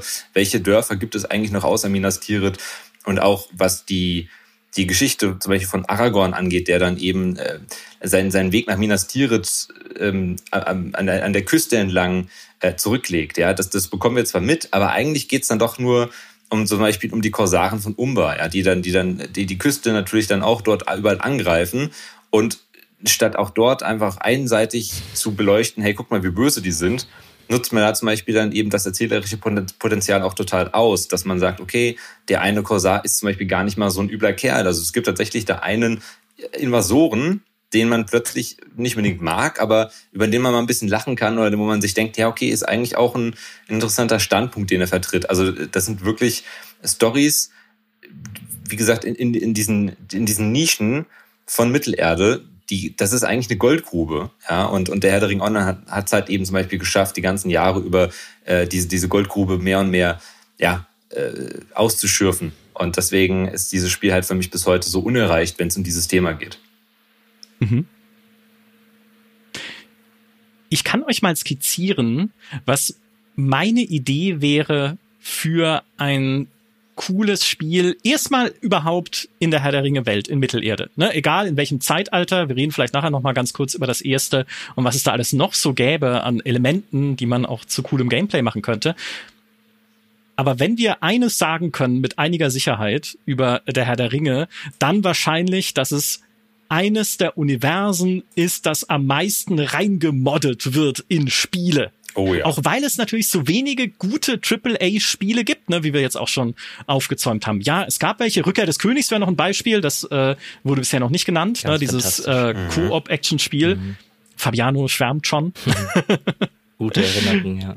Ja, ein Klassiker, auch mit diesem fließenden Übergang zwischen Filmszenen und äh, eigentlichem Spielgeschehen. Dann siehst du Gandalf noch in der Filmszene irgendwie äh, kämpfen gegen die Orks in Helmsklamm, dann geht es direkt über in Gameplay, das natürlich längst nicht so gut ausschaut, aber sehr coole Sache damals gewesen. So, aber solche Spiele gab es nicht viele. Und dann haben natürlich Leute sehr viel angefangen, einfach den Herrn der Ringe rein zu modden in andere Spiele, unter anderem in die Total War Serie, ne? also die Third Age Mod für Medieval 2, wo man halt ganz Mittelerde mit der Total War Mechanik erobern kann und sich sogar noch dann einzelne Völker wie die Elben und die Zwerge in Untergruppen unterteilen, die man dann jeweils anführen kann und solche Sachen. Also sehr viel Arbeit reingeflossen. Es gibt andere Total War Mods, die momentan in Arbeit sind. Äh, die eine ist The Dawnless Days beispielsweise, hieß früher Rise of Mordor für Total War Attila, die sehr viel Mühe stecken in so den Bau eigener Schlachtfelder und Städte. Und das gleiche Team, das an The Dawnless Days arbeitet, sitzt auch an Where the Shadows Lie für Total War Troy. Also noch wieder mhm. eine andere äh, Herr der Ringe Mod. Aber ne, Modding bei Herr der Ringe ist ein ganz großes Thema. Ich glaube, es gibt auch jemanden im GameStar-Team, der mal an einer Herr der Ringe-Mod mitgearbeitet hat, aber heute ja keine Zeit hat, weil er diese Woche sehr beschäftigt ist, um über Herr der Ringe zu reden. Aber das ist ein, ein, ein großes Thema. So, und ich habe eine Mod gefunden, wo ich mir denke, wenn das Natürlich nicht in der Form, wie es als Mod ist, weil es ist natürlich schon noch sehr rough, wie Mods halt gerne sind. Aber das wäre ein super Ansatz für ein Spiel, das genau diese beiden Dinge, über die wir schon gesprochen haben, diese zwei Gesichter von Herr der Ringe, die Erzählung und die Schlachten unter einen Hut bringt. Und das ist die Mod The Last Days in Klammern of the Third Age of Middle-earth für Mount and Blade Warband eine Mountain Blade Mod, die erst vor kurzem beim 20. Geburtstag von ModDB auf Platz drei der geliebtesten Klassiker gewählt wurde auf dieser ganzen Plattform. Und im Prinzip ist es eine Mod, in der dieses Mittelalter-Setting von Mount and Blade, in der man ja als irgendwie kleiner Knecht anfängt und sich dann hocharbeiten kann bis zum König, die das nimmt und auf Mittelerde überträgt. Nicht aufs ganze Mittelerde, es spielt alles östlich des Nebelgebirges bis hin zu Mordor, aber das ist sozusagen dein Spielfeld. Du startest irgendwie als ein Charakter kannst auch wählen, welche Rasse natürlich, was deine Vorgeschichte ist. Ne? Bist du irgendwie ein Elb, der aus Bruchtal kommt? Bist du irgendwie ein Zwerg, der Vorfahren hatte aus Moria? Keine Ahnung, bist du irgendwie ein Mensch oder bist du ein Beorninger oder bist du sonst was in dieser Welt? Ähm, also damit dir so ein bisschen deine Vorgeschichte und deine Klassenwahl äh, zurechtlegen kannst und deine Fähigkeiten, die du hast. Und dann heißt es, komm in der Welt klar. Und ich habe das vorhin einfach mal installiert, um mir das anzugucken. Ich bin selber jetzt, muss ich dazu sagen, weder erfahren noch in irgendeiner Weise ein Fan von Mountain Blade. Ich höre mir sehr fasziniert die Geschichten an, wenn die Kollegen äh, Peter Bartke und Jochen Redinger darüber erzählen, was sie in Mountain Blade so erleben. Aber ich habe das nie groß gespielt. Aber dann diese Mod zu installieren und mit meinem kleinen Bruchtal-Elben in dieser Welt zu stehen, sie erkunden zu können und dann einerseits mit Leuten zu reden. Ne? Man kann dann halt, du bewegst dich halt auf so einer Weltkarte und kannst dann halt einzelne Schauplätze betreten. Ich bin einfach äh, nach Lothlorien gegangen, um dort mit Galadriel zu quatschen, die halt dann oben in ihrem Baum rumsteht. Und die gibt mir dann tatsächlich auch einen simplen Auftrag, so eine Botenquest. Hey, bring doch einen Brief zu dem Häuptling der Beorninger. Dann bin ich dahin gegangen, in deren Dorf, wo dann auch überall NPCs rumlaufen. Ne? Da laufen die Krieger rum, in Lothlorien laufen dann die Elben, Wachen rum also sind auch recht beliebte Schauplätze, und habe diesen Brief überbracht. Und dann sagt dieser Häuptling der Beorninger, hey, ich glaube in Mordor, äh, Quatsch, in Moria braut sich irgendwas zusammen. Geh doch mal nach Moria und schau dort nach dem Rechten und dann kann ich wieder dahin gehen. Und das sind jetzt natürlich noch die absoluten Anfänge dieser Mod und dieses Spiels, aber es fängt schon so an, irgendwie Herr der Ringe Geschichten zu erzählen. Und was man in Mountain Blade ja dann macht im Spielverlauf, ist sich auch selbst eine Warband aufzubauen, also eine Armee. Du heuerst Soldaten an, du heuerst Regimenter an, du kannst später dann richtig große Schlachten schlagen, wenn ich halt irgendwie man kann auch auf der bösen Seite spielen, ne? Wenn ich halt irgendwie ein Urukai bin von Saruman, dann kann ich mir halt dann meine kleine Ork-Armee aufbauen und später gegen äh, die Armeen des Guten zu Felde ziehen. Oder halt umgekehrt, als Elb kann ich mir dann äh, meine Elbenbogenschützen anheuern oder ein paar Menschenkrieger oder Bärninger oder äh, ein paar Zwerge vielleicht noch für den Nahkampf und so eine Armee aufbauen, die dann für mich kämpft in den Schlachten, die da noch kommen. Und wie cool ist das? Nicht nur, weil es halt zeigt einfach, dass Mountain Blade Warband irgendwie eine, inzwischen eine, eine irrsinnige Plattform geworden ist für ganz viele Total Conversions in ganz vielen unterschiedlichen Universen, sondern auch, weil es diese, diese coole Mischung ist aus Gefechten und natürlich auch Taktik, weil man kann dann seine Truppen auch befehligen halt in der Schlacht, also nicht nur selber kämpfen mit dem Schwert in der Hand, sondern auch irgendwie sagen, okay, bildet einen Schildwall oder geht in den Nahkampf, geht in den Fernkampf, greift jetzt an oder sowas ne? und gleichzeitig halt dann zwischendrin rumlaufen und selber mit dem Schwert oder mit dem Bogen äh, oder mit was auch immer man gerade in der Hand hat, äh, mit äh, dreien kämpfen und man kann halt dann nebenher auch noch Quests machen, bekannte Charaktere treffen, mit Leuten reden. Ich habe auch irgendwie auf der auf der Straße einfach in Los Florian jemand gefragt, was die aktuellen Gerüchte sind oder was man sich so sagt. Und die Antwort war, Hass kann manchmal etwas sehr Nachteiliges sein. Hm, okay, also wie gesagt, es ist eine Mod. Auch wenn man dann Leute fragt, wer regiert hier eigentlich dieses äh, Waldkönigreich, sagen sie, unser Herr ist Herrin Galadriel. Hm, okay, interessant. Aber so schön gemacht. Und wenn ich jetzt überlege, das natürlich professioneller übersetzt auf ein Spiel, in Mittelerde. Ich bin ein Charakter oder eine äh, irgendwie ein Held, eine Heldin, die dann durch diese Welt zieht, sich Gefährten sammelt, muss ja keine riesige Belagerungsarmee sein, die man dabei hat, aber das so eine, ne, so doch schon so ein bisschen eine kleine Warband eben ansammelt, um dann einerseits Storyquests zu erledigen und Geschichten zu erleben, vielleicht auch in Ecken der Welt, die so viel noch nicht erzählt sind und erkundet sind, und dann gleichzeitig halt mit dieser kleinen Armee auch Schlachten zu schlagen. Das fände ich sehr cool. Und jetzt ihr. Ja, das, also ich verstehe total den Reiz davon. Ähm, ich komme aus einer ganz ähnlichen Ecke. Also für mich gibt es im Videospielbereich, das war auch was, ich war sehr erstaunt über das, was äh, Sören gesagt hat, dass er sich so sehr wünscht, ein äh, eher storylastiges, Plague Tale-artiges Spiel in, in Mittelerde, weil ich tatsächlich aus einer bisschen anderen Richtung komme als er. Ich verstehe total den Reiz davon ähm, und fände das natürlich bestimmt auch extrem cool, sowas zu spielen.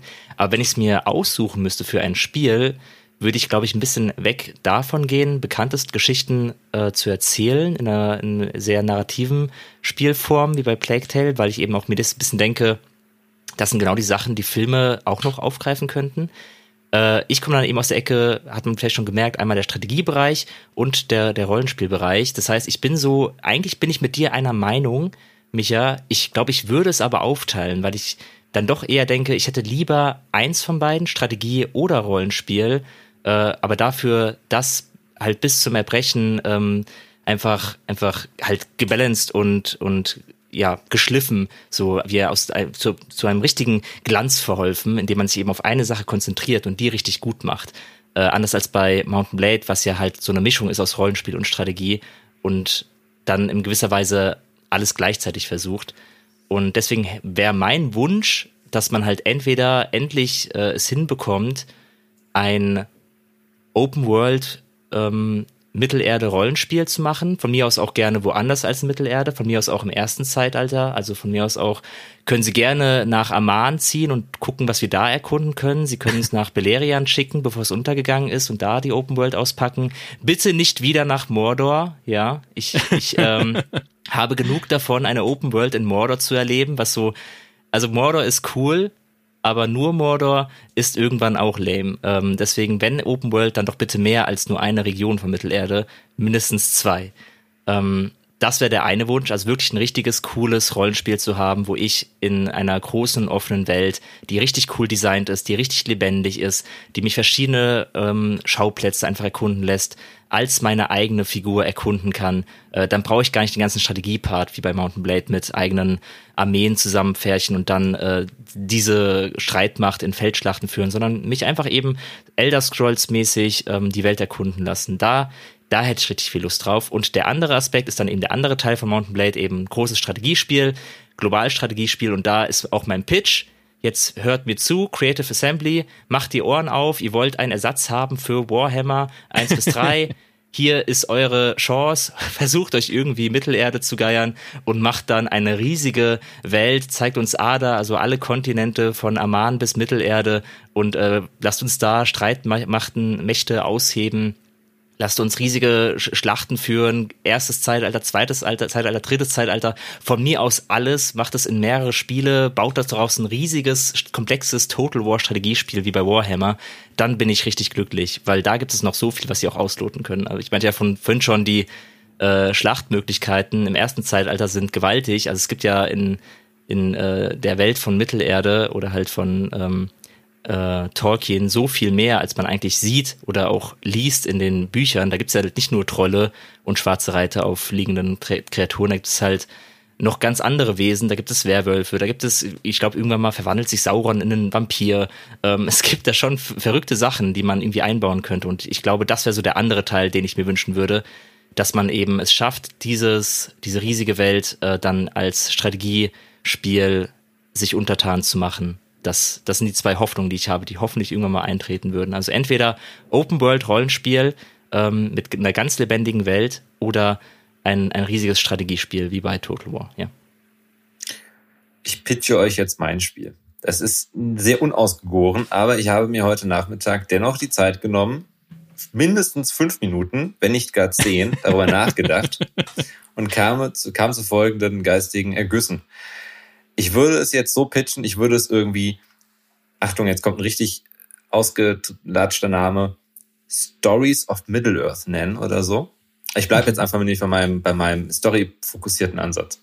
Und würde, äh, würde einfach mal richtig gerne den gesamten Maßstab, den wir da, den wir quasi in Mittelerde spielen, immer behandeln, aufs absolute Minimum reduzieren und gucken, was dabei herauskäme. Das heißt, ist jetzt nur mal so ein Story hineingesponnen du, es gab auch vor einiger Zeit ein, es gab ein, ein JRPG, das vor einiger Zeit erst, glaube ich, eine, eine Art Remaster erhalten hat, das so ähnlich aufgebaut war. Das heißt, eigentlich prinzipiell voneinander klar abgetrennte Geschichten, die wir auf Wunsch auch, also wirklich einzeln ansteuern und erleben können.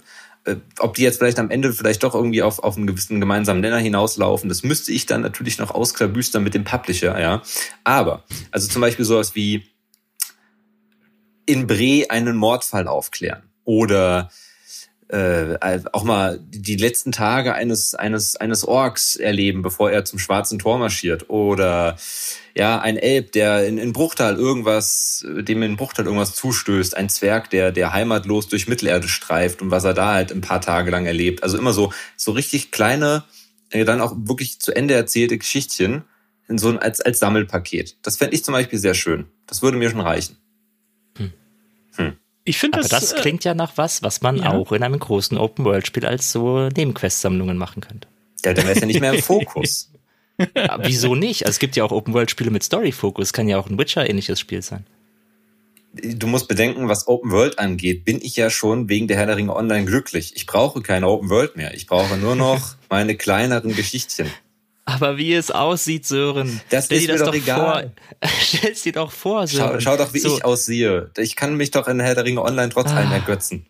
Ja. Ja, mir fällt das wirklich nicht mehr auf. Das ist wie so eine, wie so eine Ehe. Ja, irgendwann, ich gucke nicht mehr drauf, wie das Spiel aussieht. Das ist okay. Ich liebe das Spiel für seine inneren Werte. Das schätze ich. Ja.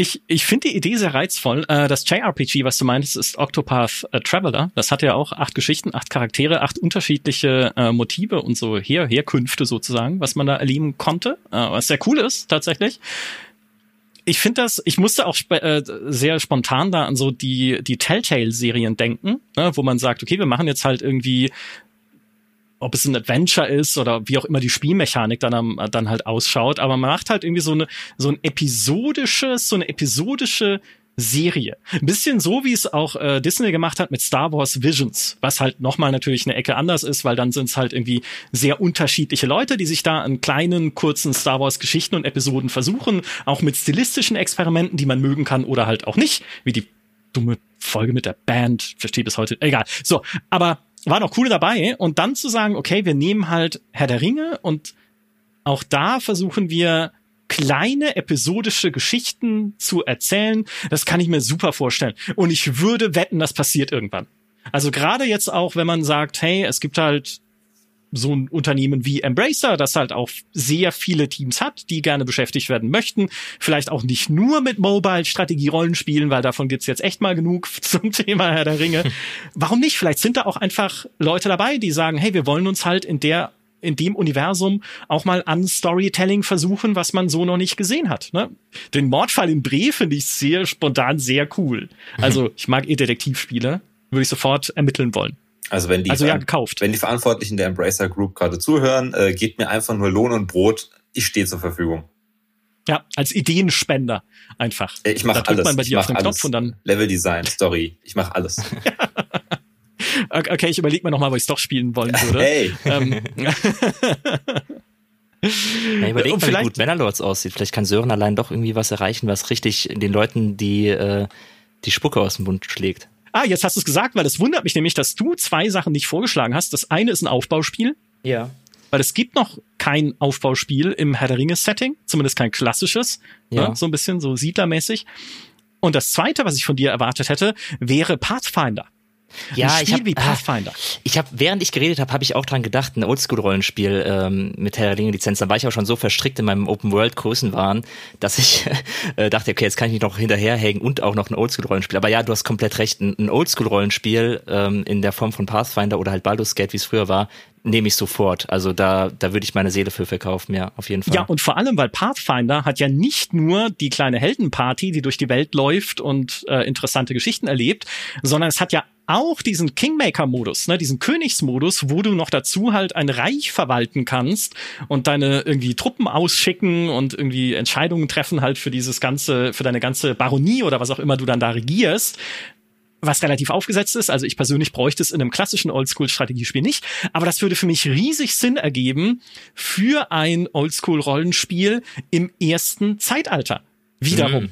Weil Ja. man da halt, könnte man sagen, hey, du regierst jetzt halt oder wirst zum Regenten eines Elbenreichs irgendwie an der Grenze zu den Landen von Morgoth, an irgendwie im, im Hinterland von Doriath, irgendwo, wo halt äh, gerade regiert werden möchte und kannst dann halt auch dort ne, dich wehren gegen irgendwie Ork-Angriffe, dann kommen vielleicht mal ein paar Ents vorbei und sind entweder gut drauf oder auch nicht oder es sind Riesenspinnen aufgetaucht und keiner weiß, wo sie herkommen und du musst dann eine Truppe dahin schicken, um rauszufinden, was da passiert ist. Also auch das fände ich eine ne reizvolle Idee. Und um noch mal kurz bei diesem ersten Zeitalter zu bleiben, was es auch so spannend macht, ist ja für alle, die auch das nicht kennen, diese, wir haben es vorhin schon kurz angerissen, diese Hintergrundgeschichte, die dieses kl relativ klare Gut gegen Böse, was wir aus Herr der Ringe kennen, aufweicht. Also da gibt es eben nicht nur Morgoth, äh, den Chef von Sauron als äh, ehemals Bruder der Valar, der sich aber aufgelehnt hat gegen die Schöpfung, also klassisches Satansmotiv und der natürlich böse ist, der die Orks erschafft, indem er Elben missgestaltet, um halt eigenes Leben zu schaffen, das seinen finsteren Zwecken dient. So, der ist natürlich böse, ne, ist klar. Aber die Elben auf der anderen Seite und auch die Menschen, die dann dazukommen, da hast du sehr viel, viel Grau und sehr viel Kämpfen untereinander und ein sehr spannendes Motiv für Storytelling überhaupt, nämlich Gier.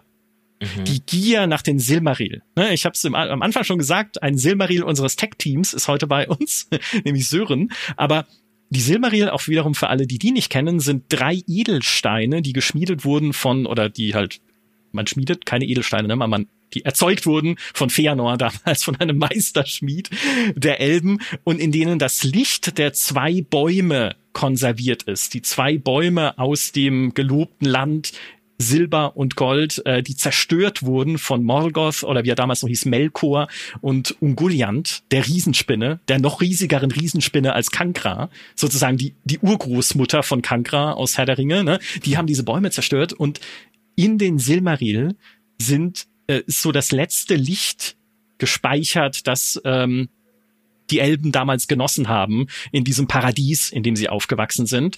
Und die Gier nach diesen Steinen treibt halt nicht nur Morgoth, ne, der auch es irgendwann schafft, sie an sich zu reißen, sondern sie treibt auch die Elben und die Noldor selbst bis dahin, dass irgendwie der äh, König damals von, war das von Doriath, König Tingol, ein Schmuckstück schmieden lässt für seine Tochter Luthien, die heiraten soll, von Zwergen, in das ein Silmaril eingesetzt werden soll.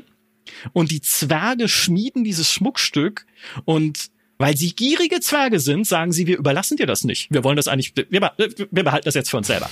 Und dann gibt es eine Rebellion. Viele dieser Zwerge werden getötet von den Elben, obwohl die vorher gerne zusammengearbeitet haben, aber dann, ne, dann äh, wackeln äh, so äh, sich die Gemüter sozusagen hoch und Tingol beleidigt die dann noch als minderwertige Rasse, weil sie als Elben wurden von den von den hohen Göttern erschaffen und die Zwerge ja nur von Aule, ne? Das ist ja eigentlich nur ein ein niederer Valar, der die erschaffen hat und so äh, kommt es dann halt zur Rebellion und alle Zwerge werden getötet bis auf zwei, die entkommen und dann aber anderen Zwergen auch übertrieben erzählen von diesem Massaker an ihren Brüdern und Schwestern durch Tingol. Und dann gibt es einen Krieg auch zwischen Elben und Zwergen, in dem Tingols Reich zerstört und er selbst getötet wird. Der König nur wegen der Gier nach diesem Schmuckstück. Was für eine großartige Geschichte schon alleine das. Und dann gibt es noch die Söhne Feanors, die als diese Silmaril sozusagen von allen begehrt und in alle Richtungen geklaut und wieder zurückgeklaut und vor ihren Augen irgendwie gerade noch ähm, ihnen entrissen werden. Diese Söhne Feanors, ich glaube sieben sind es an der Zahl, die schwören, dass niemand außerhalb ihrer Familie jemals diese Edelsteine besitzen darf, woraus ein, ein ganzes Buch voller Brudermord wird am Ende. Ne? Weil jeder, der halt in ihren Augen diesen, diese, diese Steine hält, äh, den Tod verdient hat, sondern nur sie dürfen sie halt besitzen. Und das ist das eine, dieses Motiv der Gier, ich finde das super. Also äh, das ist was, was in Herr der Ringe selber eigentlich leider fehlt, weil da ist es halt Sauron, der will die Welt beherrschen. Darf ich da kurz was zu sagen? Gerne.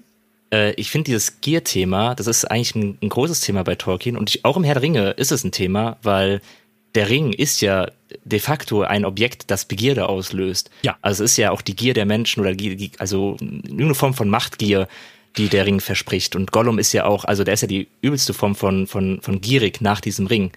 Ähm, und ich finde es so bezeichnend, wie stark dieses Thema in Herr der Ringe oder in Tolkiens Werken vertreten ist, dass Gier schlecht ist. Das ist so ganz oft ist es so die Baseline der Geschichten, so da wird groß unterstrichen, so das ist die Moral, Gier ist schlecht. Und es ist sehr bezeichnend, wie oft dann Gier im weitesten Sinne dafür sorgt, dass in der realen Welt ähm, Dinge, die mit Tolkiens Werk, Werk äh, angestellt werden, eben den Bach runtergehen. Weil dass der Hobbit zum Beispiel ein drei Filme Epos ist, da kannst du auch unterschreiben, das lag an der Gier. Und das finde ich sehr, ja, eben bezeichnend, dass in einem Buch, in dem es darum geht, zu sagen, dass Gier schlecht ist, so, dass, ähm, irgendwie die Gier nach den, äh, nach dem Arkenstein, dass es eigentlich äh, schuld daran ist, dass am Ende auch so viel Blut vergossen wird. Und so ein Buch, das eigentlich aussagen soll, sei mal mit bitte nicht gierig, endet dann damit, dass Filme gemacht werden, die aus purer Geldgier komplett äh, in drei Teile aufgespalten werden und ausgewälzt werden und dann nichts Gutes mehr äh, verheißen, außer wahrscheinlich, dass die Kassen klingeln bei den Leuten, die es gemacht haben. Ja, ja, ja, so das, äh, ja, das ist äh, die die Wahrheit des Kapitalismus. ähm, diese, dieses Giermotiv, das ist natürlich vollkommen recht, im Hobbit äh, ganz klar vertreten, äh, ist das eine. Bei Sauron fand ich es immer nicht so nicht so eindeutig, weil Sauron will halt seinen Ring wieder haben, den hat er ja selber gemacht. Ist ja keine mhm. Gier, das ist ja sein Ding sozusagen. Ja, aber er will ja auch nur herrschen, um halt zu herrschen. Ich ja. finde, das, ja, weiß nicht das ist irgendwie so, da fehlt mir noch irgendwie ein höheres Motiv so. Was aber dieses erste Zeitalter, ne, damals noch mit Morgoth und mit seinen Armeen noch so spannend macht, ist äh, jetzt rein aus Spektakelsicht gedacht, woraus diese Armeen bestehen, weil es sind halt nicht nur Orks, wie wir sie kennen aus Herr der Ringe, sondern Morgoth hat die Drachen erschaffen. Und ja, Plural, die Drachen. Es gibt mehrere. Also das war seine Superwaffe sozusagen, die er damals eingesetzt hat. Und es gab damals auch noch mehrere Balrogs, Armeen aus Balrogs. Die Balrogs selbst sind Maya, also eigentlich auch höhere Wesen, zu denen auch Gandalf gehört äh, beispielsweise oder auch Sauron. Und die auch von Mordgoth entfesselt wurden und in diese feurigen Gestalten verwandelt wurden, um seine Feinde zu besiegen. Und Goliath, ne, die Riesenspinne haben wir schon erwähnt. Also eigentlich die Schlachten, die im ersten Zeitalter äh, stattgefunden haben, sind so viel epischer und also soll man ja eigentlich nicht sagen, weil sich das auf was anderes bezieht. Ist mir jetzt egal. Ne? So viel epischer und so viel größer und so viel bombastischer als alles, was dann im Herr der Ringe stattfindet. Ich glaube, das war auch immer so ein bisschen mein, mein Quarrel, den ich hatte schon als Kind, nachdem ich das Silmarillion dann gelesen hatte, nach dem Herr der Ringe, dass ich dachte, Moment mal, das sind doch die geilen Geschichten. Der Herr der Ringe ist ja nur dieser, dieser Nachklapp, dieser, dieser Epilog, äh, in dem halt Sauron noch schnell wegbesiegt wird, weil man da noch aufwischen muss, bevor die Welt halbwegs friedlich wird und die Elben endlich verschwinden, ne, dass die Menschen sich da äh, frei entfalten können. Das erste Zeitalter, da, da äh, kocht der Kessel. Ja, hm. das, das ist das, das große Ding. Im Vergleich, im Vergleich zum Silmarillion ist der Herr der Ringe dann schon so ein bisschen nur noch wie die, wie die Rauferei auf dem Schulhof. Da wird sich so ein bisschen mal abgeklopft mit den Händen und, und mehr nicht. Das, das stimmt, ja. Das ist äh, ja. ein ganz anderer Maßstab. Ich meine, es macht natürlich den Herr der Ringe auch gerade so faszinierend, weil Universen grundsätzlich ja immer sehr viel gewinnen an Faszination, wenn sie eine Vergangenheit haben und ein Fundament, auf dem sie aufbauen. Ne? Also das mhm. sehen wir ja beispielsweise auch bei äh, oder bei allen Spielen, die uns halt irgendwie ein Bild der Vergangenheit auch geben, sei es durch Ruinen, sei es durch Aufzeichnungen, die man findet, sei es irgendwie durch ne, einfach dieses Gefühl, hier war schon etwas vor mir. Ich will einmal mehr Stellaris zitieren in diesem Podcast, wo du ja auch am Anfang so alte Ruinen findest, alte Aliens, Überreste, Millionen Jahre alter Schlachten. Und du fühlst sofort, hey, dieses Universum hat eine Tiefe. Natürlich wiederholen sich die Events mit der Zeit, dann hat man irgendwie, wenn man 50 Mal dieselbe Schlachtüberrestgruppe da gefunden hat, dann ist es auch nicht mehr so originell, aber trotzdem, dieses Universum fühlt sich alt an. Und das ist natürlich bei Herr der Ringe auch so, wenn man sich dann dieses Silmarillion durchliest und denkt, okay, diese Welt ist halt nicht nur einfach dahin erzählt für eine Geschichte, sondern sie hat ein Fundament, sie hat eine Geschichte, sie hat einen Werdegang und ähm, das ist ja natürlich nochmal noch mal doppelt toll. Ja. Wobei man nicht unterschätzen sollte, wie viel Charme und Herr der Ringe-Feeling daher kommt, dass die Welt von Mittelerde, wie wir sie in den Büchern von der Herr der Ringe und der Hobbit und in den Filmen kennenlernen, äh, eher eher bodenständig ist ähm, im Vergleich zum zum ersten Zeitalter, weil ich finde, das hat ja einen ganz eigenen Charme. Also wenn ich mir persönlich Fantasy aussuchen müsste, würde ich immer eher zu der Fantasy tendieren, die eher Mittelalter ist und mit ein paar fantastischen Elementen. Ähm, und das ist ja der Herr der Ringe im dritten Zeitalter eher als im ersten Zeitalter, wo es halt eben, wie du gerade gesagt hast, richtig zur Sache geht mit wirklich Bestien en masse, wo halt ganze Heere aus Balrogs aufmarschieren. Was auch cool ist, also verstehe mich nicht falsch, ich finde das auch cool. Ich weiß nicht, ob ich es cooler finde als ähm, die Art und Weise, wie der Herr der Ringe seine Welt darstellt, weil das hat halt einfach so einen verträumten, märchenhaften Charme, der aber trotzdem irgendwie in der Realität geerdet ist, dass halt genau das ist, was mich an Herr der Ringe fasziniert. Dass es genau das ist, was man dann irgendwie auch eine, eine Mittelalter-Faszination in mir ausgelöst hat.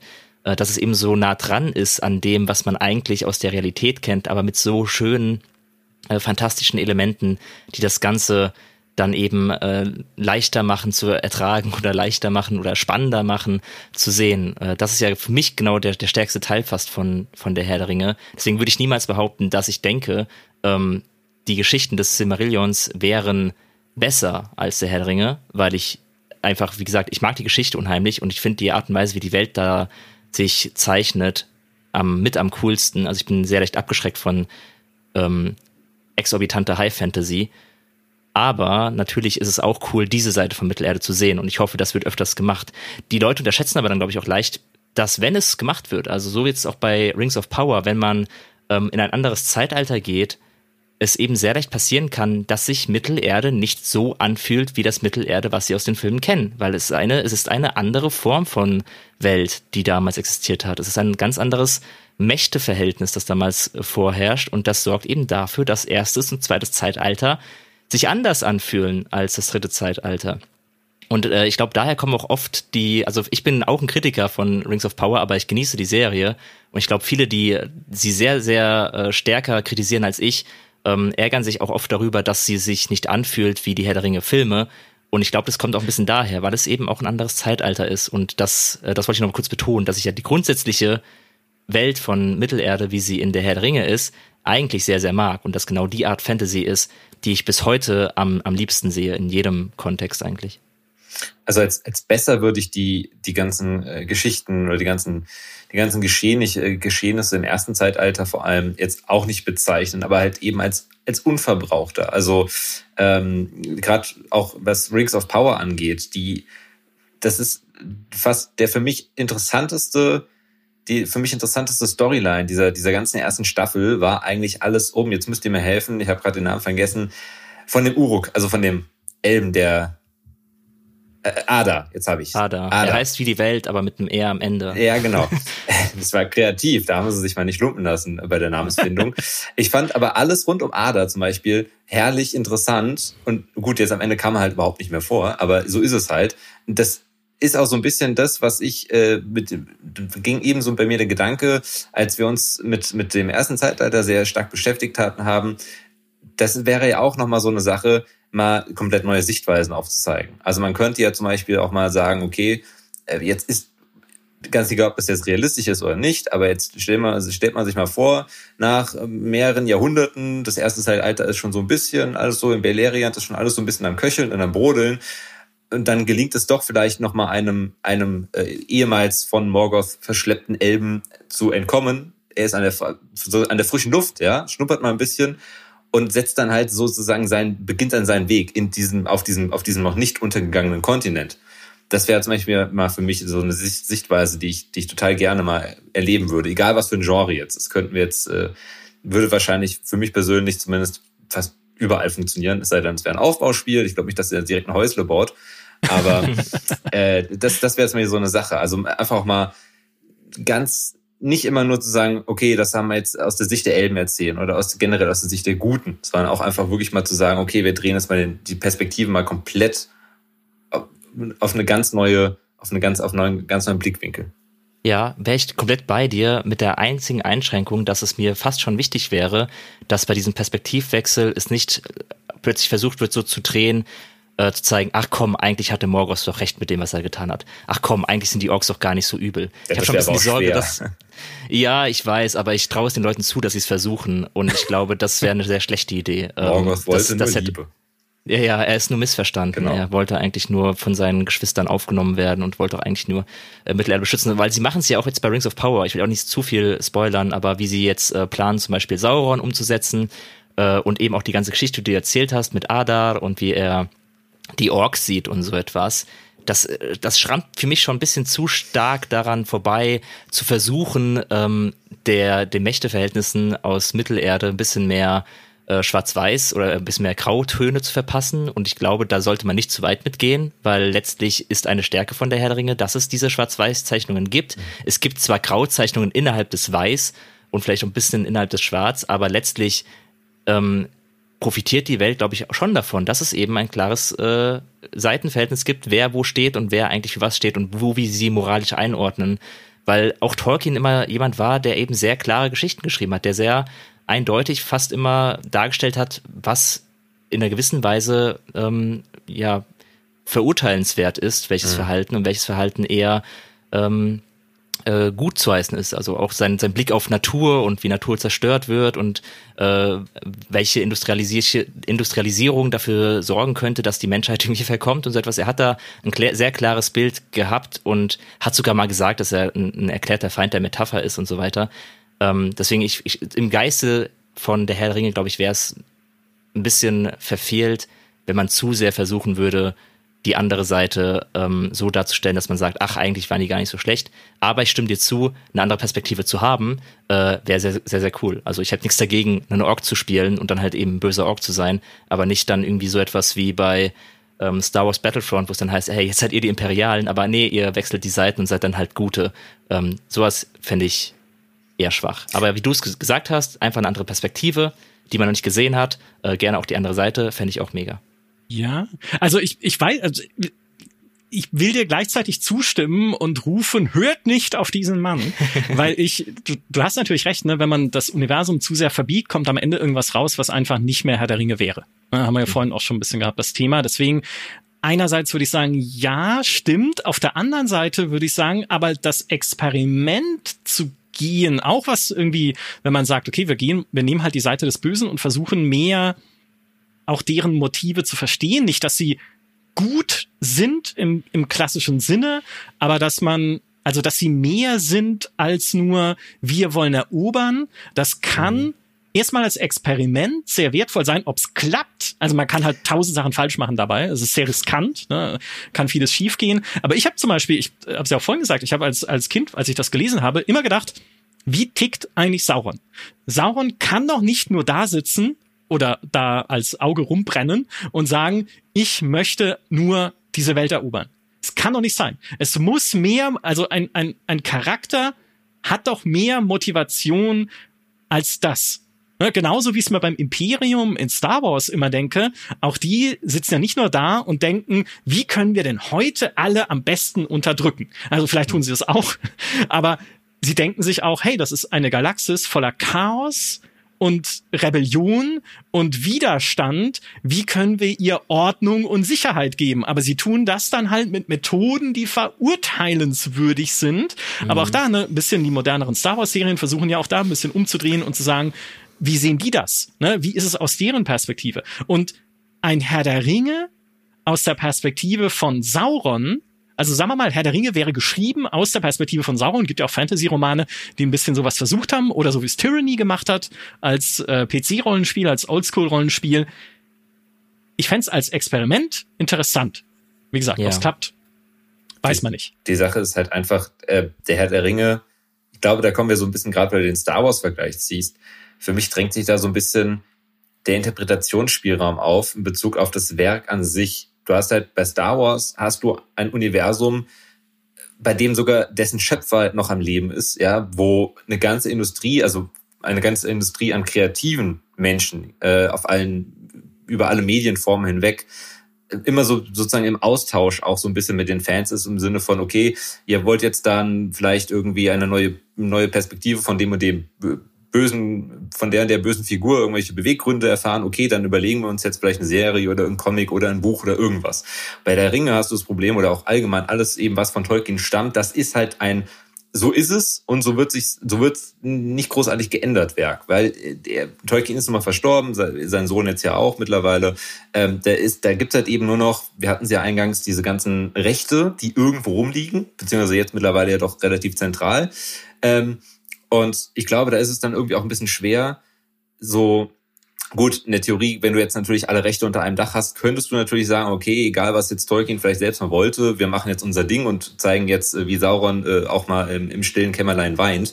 Aber normalerweise kann ich schon verstehen, dass man da bislang sich noch nicht so rangetraut hat, weil, äh, das hatte Fabiano eben auch schon mal gemeint, Tolkien hatte so seine klaren Vorstellungen. Er hatte so, das sind die Bösen, das sind die Guten und ich glaube, er, ihm selbst war da jetzt auch gar nicht so dran gelegen, dass man eben die Gefühlswelt von irgendwelchen äh, Orks und Co. erkundet. Äh, es gab nochmal eine kleine Spoilerwarnung, aber ich glaube, wenn man bis hierhin gehört hat, dann hat man die Serie auch so doch relativ weit geschaut.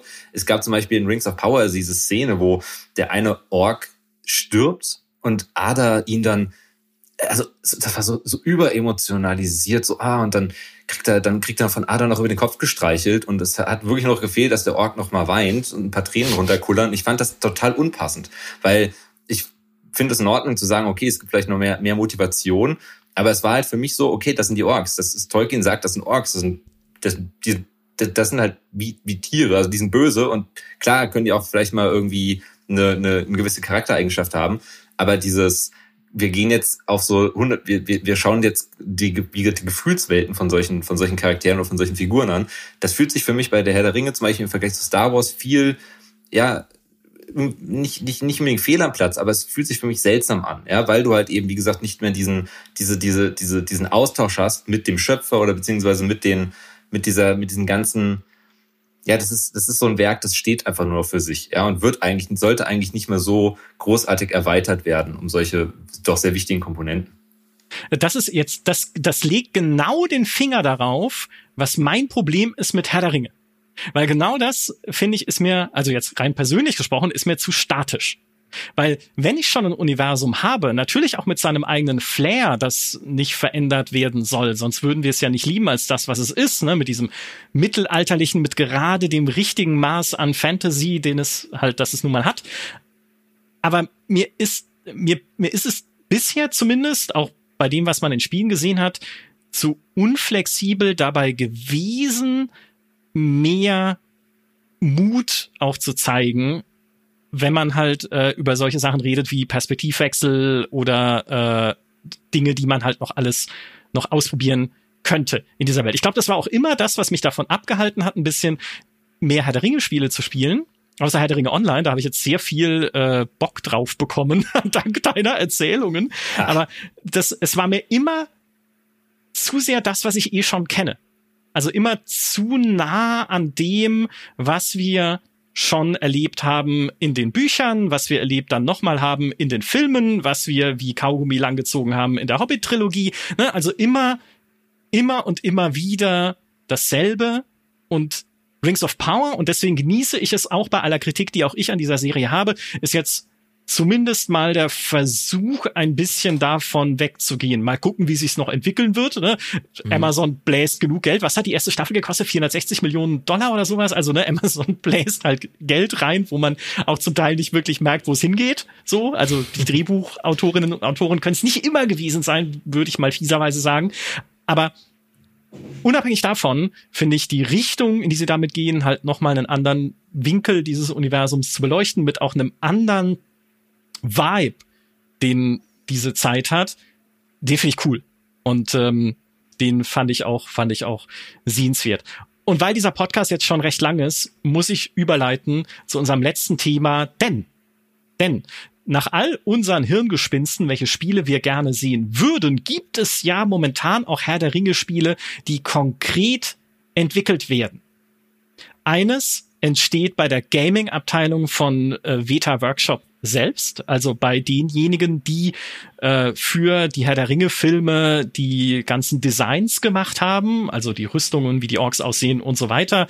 Die haben 2014 ein eigenes Gaming-Unterstudio gegründet, hauptsächlich für Augmented Reality Projekte und arbeiten jetzt mit dem Publisher Private Division zusammen an einem neuen Spiel, von dem man aber noch nichts weiß, außer dass es anders werden soll als das, was man bisher von Mittelerde kennt. Das kann jetzt alles sein. Also es kann auch alles sein, was wir bisher besprochen haben. da ist alles drin. Kann auch sein, dass es ein Augmented Reality Spiel wird, so Pokémon Go im, im, im, in Mittelerde. So fang den Ork oder so, weiß ich nicht. Ähm, also das ist das eine. Die Spiele, über die wir schon konkret mehr wissen, sind Return to Moria und Gollum. Mein Gott, Gollum. Gollum muss doch gegen alles verstoßen, also was ihr euch quasi wünschen würdet in diesem Universum, oder? Weil das ist ja, wenn Gollum der Hauptcharakter eines Spiels ist, ne, es wird ja so ein Stealth-Schleichspiel mit Gollum in der Hauptrolle, ist es ja auch der Versuch, einen Charakter, den man eigentlich nicht mögen sollte, weil er halt nun mal von der Gier nach dem Ring getrieben wird und seinen eigenen Bruder umgebracht hat und so weiter, dass der sympathischer werden soll. Mhm. Äh, ich bin, also ich bin von dem Konzept hinter Gollum gar nicht so sehr abgeschreckt, weil ja, das passiert ja schon im Herr der Ringe selbst, dass man ein bisschen mehr über die Vergangenheit von Gollum oder Smeagol erfährt und dann halt auch eben mitbekommt, wie sie, wie eben der Ring funktioniert. Also er ist ja das abschreckende Beispiel dafür, wie der Ring korrumpieren kann. Ich meine, in Gollums Fall war er schon als Smeagol, hat schon direkt am Anfang eine sehr schlechte Entscheidung gefällt, als er da seinen besten Freund erwürgt hat. Das war nicht der beste Einstieg für ihn. Er war offenbar nicht schon, als, als Hobbit war er schon nicht schon der sympathischste, das es war. Ähm, aber es gibt ja trotzdem mal, mal die Phasen, wo Gollum einen fast schon leid tut in den Filmen. Ja, also er ist ja eine sehr tragische Figur. Und Deswegen finde ich, ist er in einem Realm, wo ich sagen würde, da kann ich es verstehen, dass man ihn nicht unbedingt mögen muss, aber man kann manchmal ähm, besser mit ihm mitfühlen. Also er hat eine gewisse emotionale Komponente, in die ich mich reinfühlen kann und, und eine Form von Emotionaufbau ihm gegenüber. Sei es jetzt, dass ich ihn mal verabscheue für das, was er tut, oder dass er mir halt wirklich leid tut für das, was der Ring ihm angetan hat. Deswegen finde ich die Idee hinter Gollum gar nicht so dumm. Ähm, und auch, dass es ein, ein Stealth-Spiel ist, finde ich erstaunlich. Ich bin ehrlich gesagt überrascht. Also von einem Studio wie Dedelic, die aufgehört haben, herausragende Point-and-Click-Adventure zu machen, weil sie niemand mehr kauft und dann ins Stealth-Genre reinzuschlittern, finde ich mutig.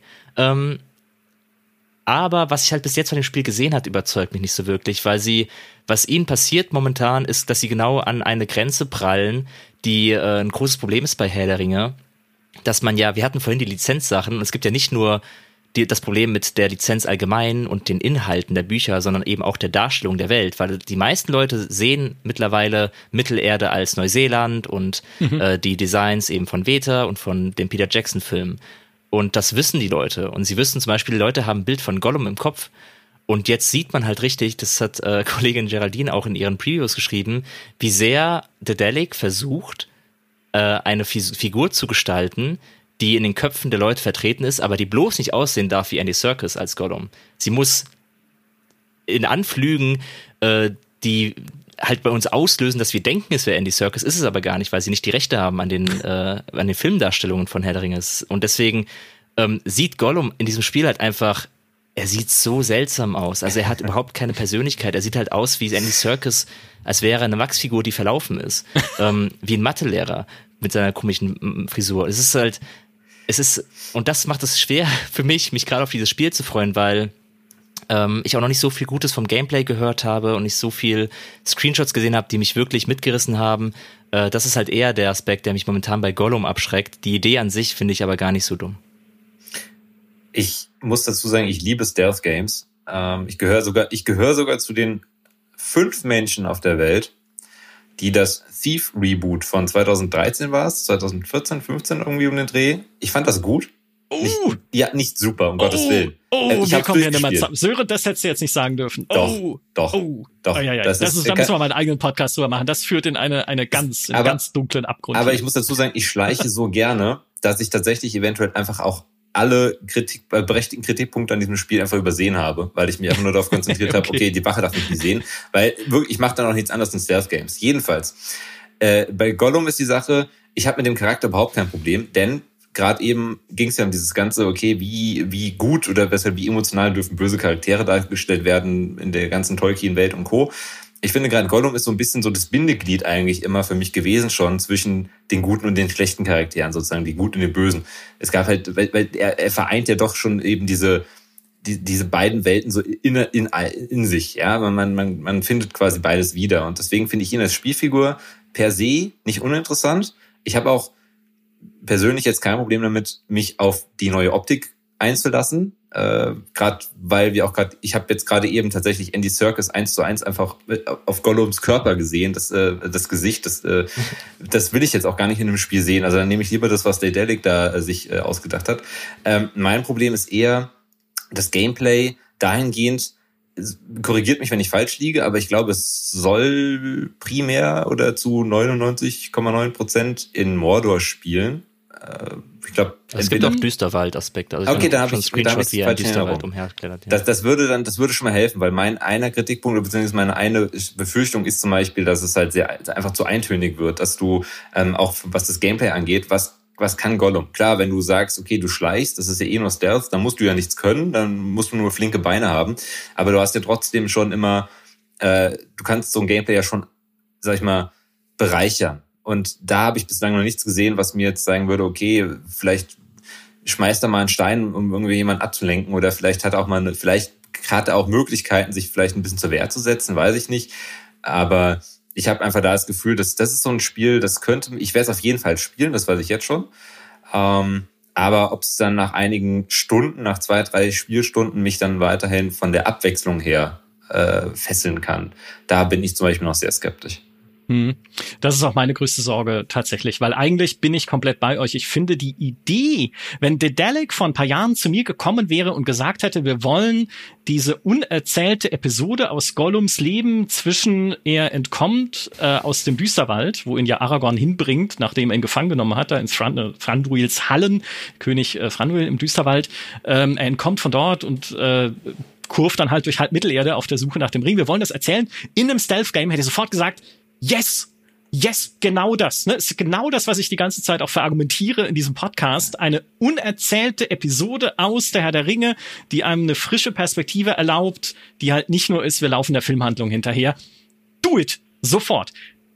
Was wir bisher davon gesehen haben, ist aber genau das, was du sagst, Sören. Es wirkt noch recht eintönig. Die Screenshots, die sie bisher veröffentlicht haben, zeigen doch durchaus abwechslungsreiche Schauplätze. Ne? Heißt halt Franduils Ecke, da ist es halt eher grün mit bisschen Wasserfällen und so schwebenden Lichtbobbeln. Du hast irgendwie den Schicksalsberg in Mordor, du hast eine unterirdische Orkfestung und so weiter. Also theoretisch kann da Abwechslung drin stecken, aber bei dem, was wir bisher in Spielszenen gesehen haben, war es halt dann doch irgendwie nur Loch mit Orks drin. Ne? Also relativ unspektakulär.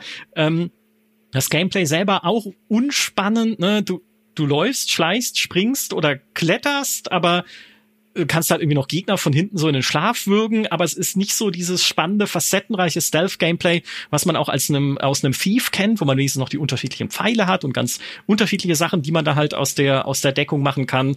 Die Levels wirkten noch recht linear. Es gibt zwar manchmal unterschiedliche Wege, aber das heißt dann auch nur, auf Weg A schleichst du mehr und auf Weg B kletterst du halt ein bisschen mehr und hast dann noch eine Ausdauerleiste, wo du halt gucken musst, dass du nicht runterfällst, weil dir die Ausdauer ausgeht, aber da fehlt noch so der richtige, der, der richtige Wow-Effekt bei dem Ding. Ja. Sowohl was eben dieses Gameplay angeht, als auch was das Storytelling angeht, weil es gibt dann zwar ne, Gollum, der mit seinem Smeargol ich streitet, wie im Film halt auch, und es gibt wohl auch, je nachdem, welche Entscheidungen man trifft, unterschiedliche Enden, die aber auch nicht zu unterschiedlich sind, weil es ist halt ein Prequel.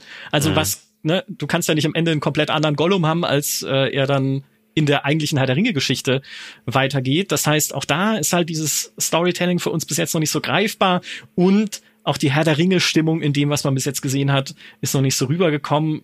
Deswegen bin ich sehr froh, dass es verschoben wurde. Sie wollten es ja eigentlich am 1.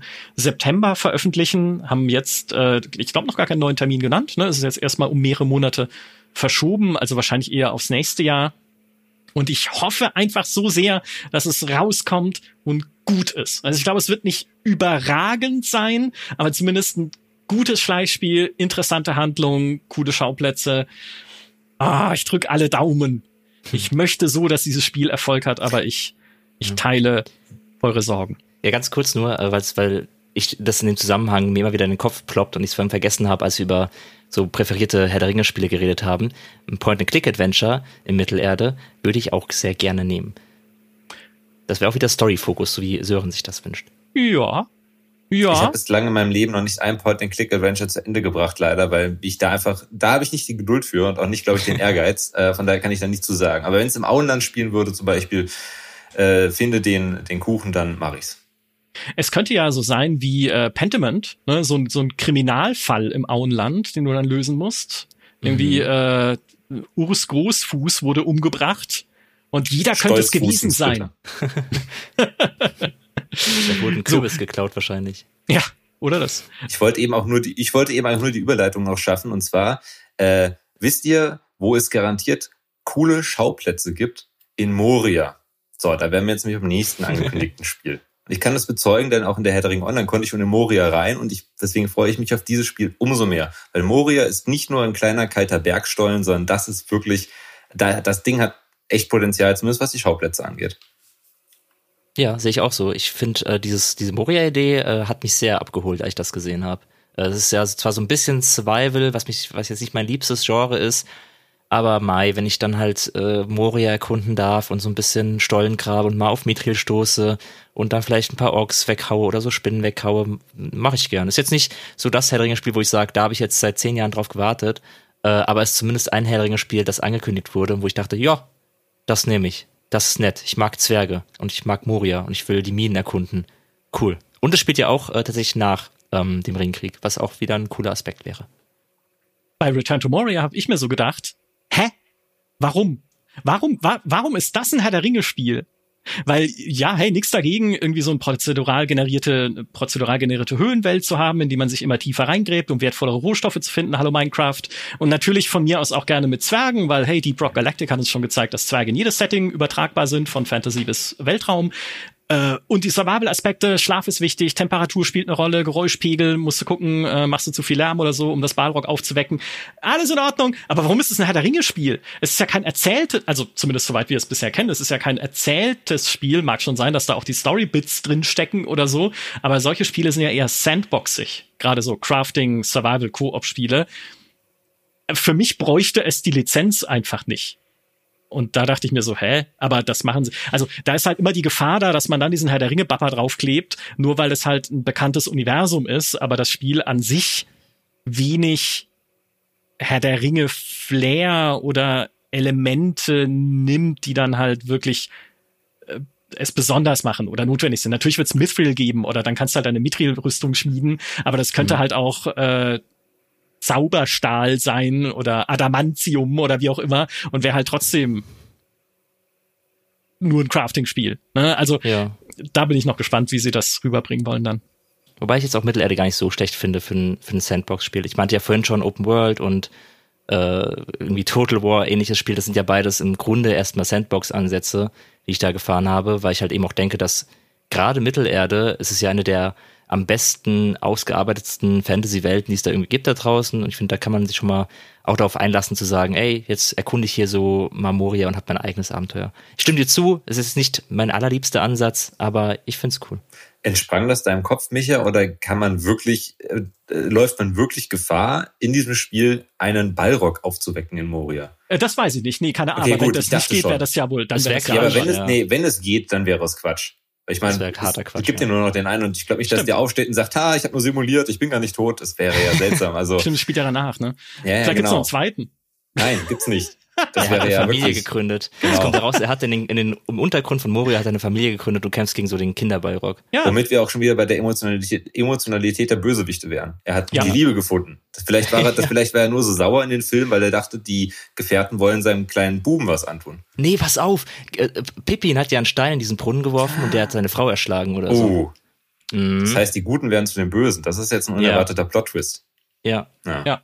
Ja, an dieser Stelle, äh, bevor wir jetzt, bevor wir noch äh, Mary einladen müssen, um über eine Balrog Dating Sim zu reden, äh, würde ich an dieser Stelle die Schleife drum binden, die, um diesen wundervollen Podcast zum Thema Herr der Ringe, Vergangenheit, Zukunft und Hoffnungen für Herr der Ringe Spiele aus unseren äh, Geistern geboren. Äh, ich hoffe, es hat euch Spaß gemacht, äh, uns zuzuhören. Ich fand's ganz, ganz tollen Talk. Das war ein Cast, sie zu knechten, die Ohren zu finden, ins Follow zu treiben und ewig zu binden im Lande GameStar, wo die Stimmen drohen. Was ich damit sagen will, folgt gerne auch unserem Podcast. Da ist sie wieder, die Gier, wenn ihr möchtet, auf Spotify, Apple Podcast, Google Podcast, Amazon Music und wo ihr sonst auch so unterwegs seid. Ich sage vielen Dank, Sören. Vielen Dank, Fabiano, für äh, diesen ich sehe gerade, wir haben auch ganz schön viel Zeit verbracht mit diesem Podcast. Kam mir gar nicht so lang vor. Also für diesen tollen Exkurs nach Mittelerde. Vielen Dank natürlich auch an alle, die uns auch diesmal wieder zugehört haben. Macht's gut und bis zum nächsten Ring. Tschüss. Lebt wohl. Tschüss.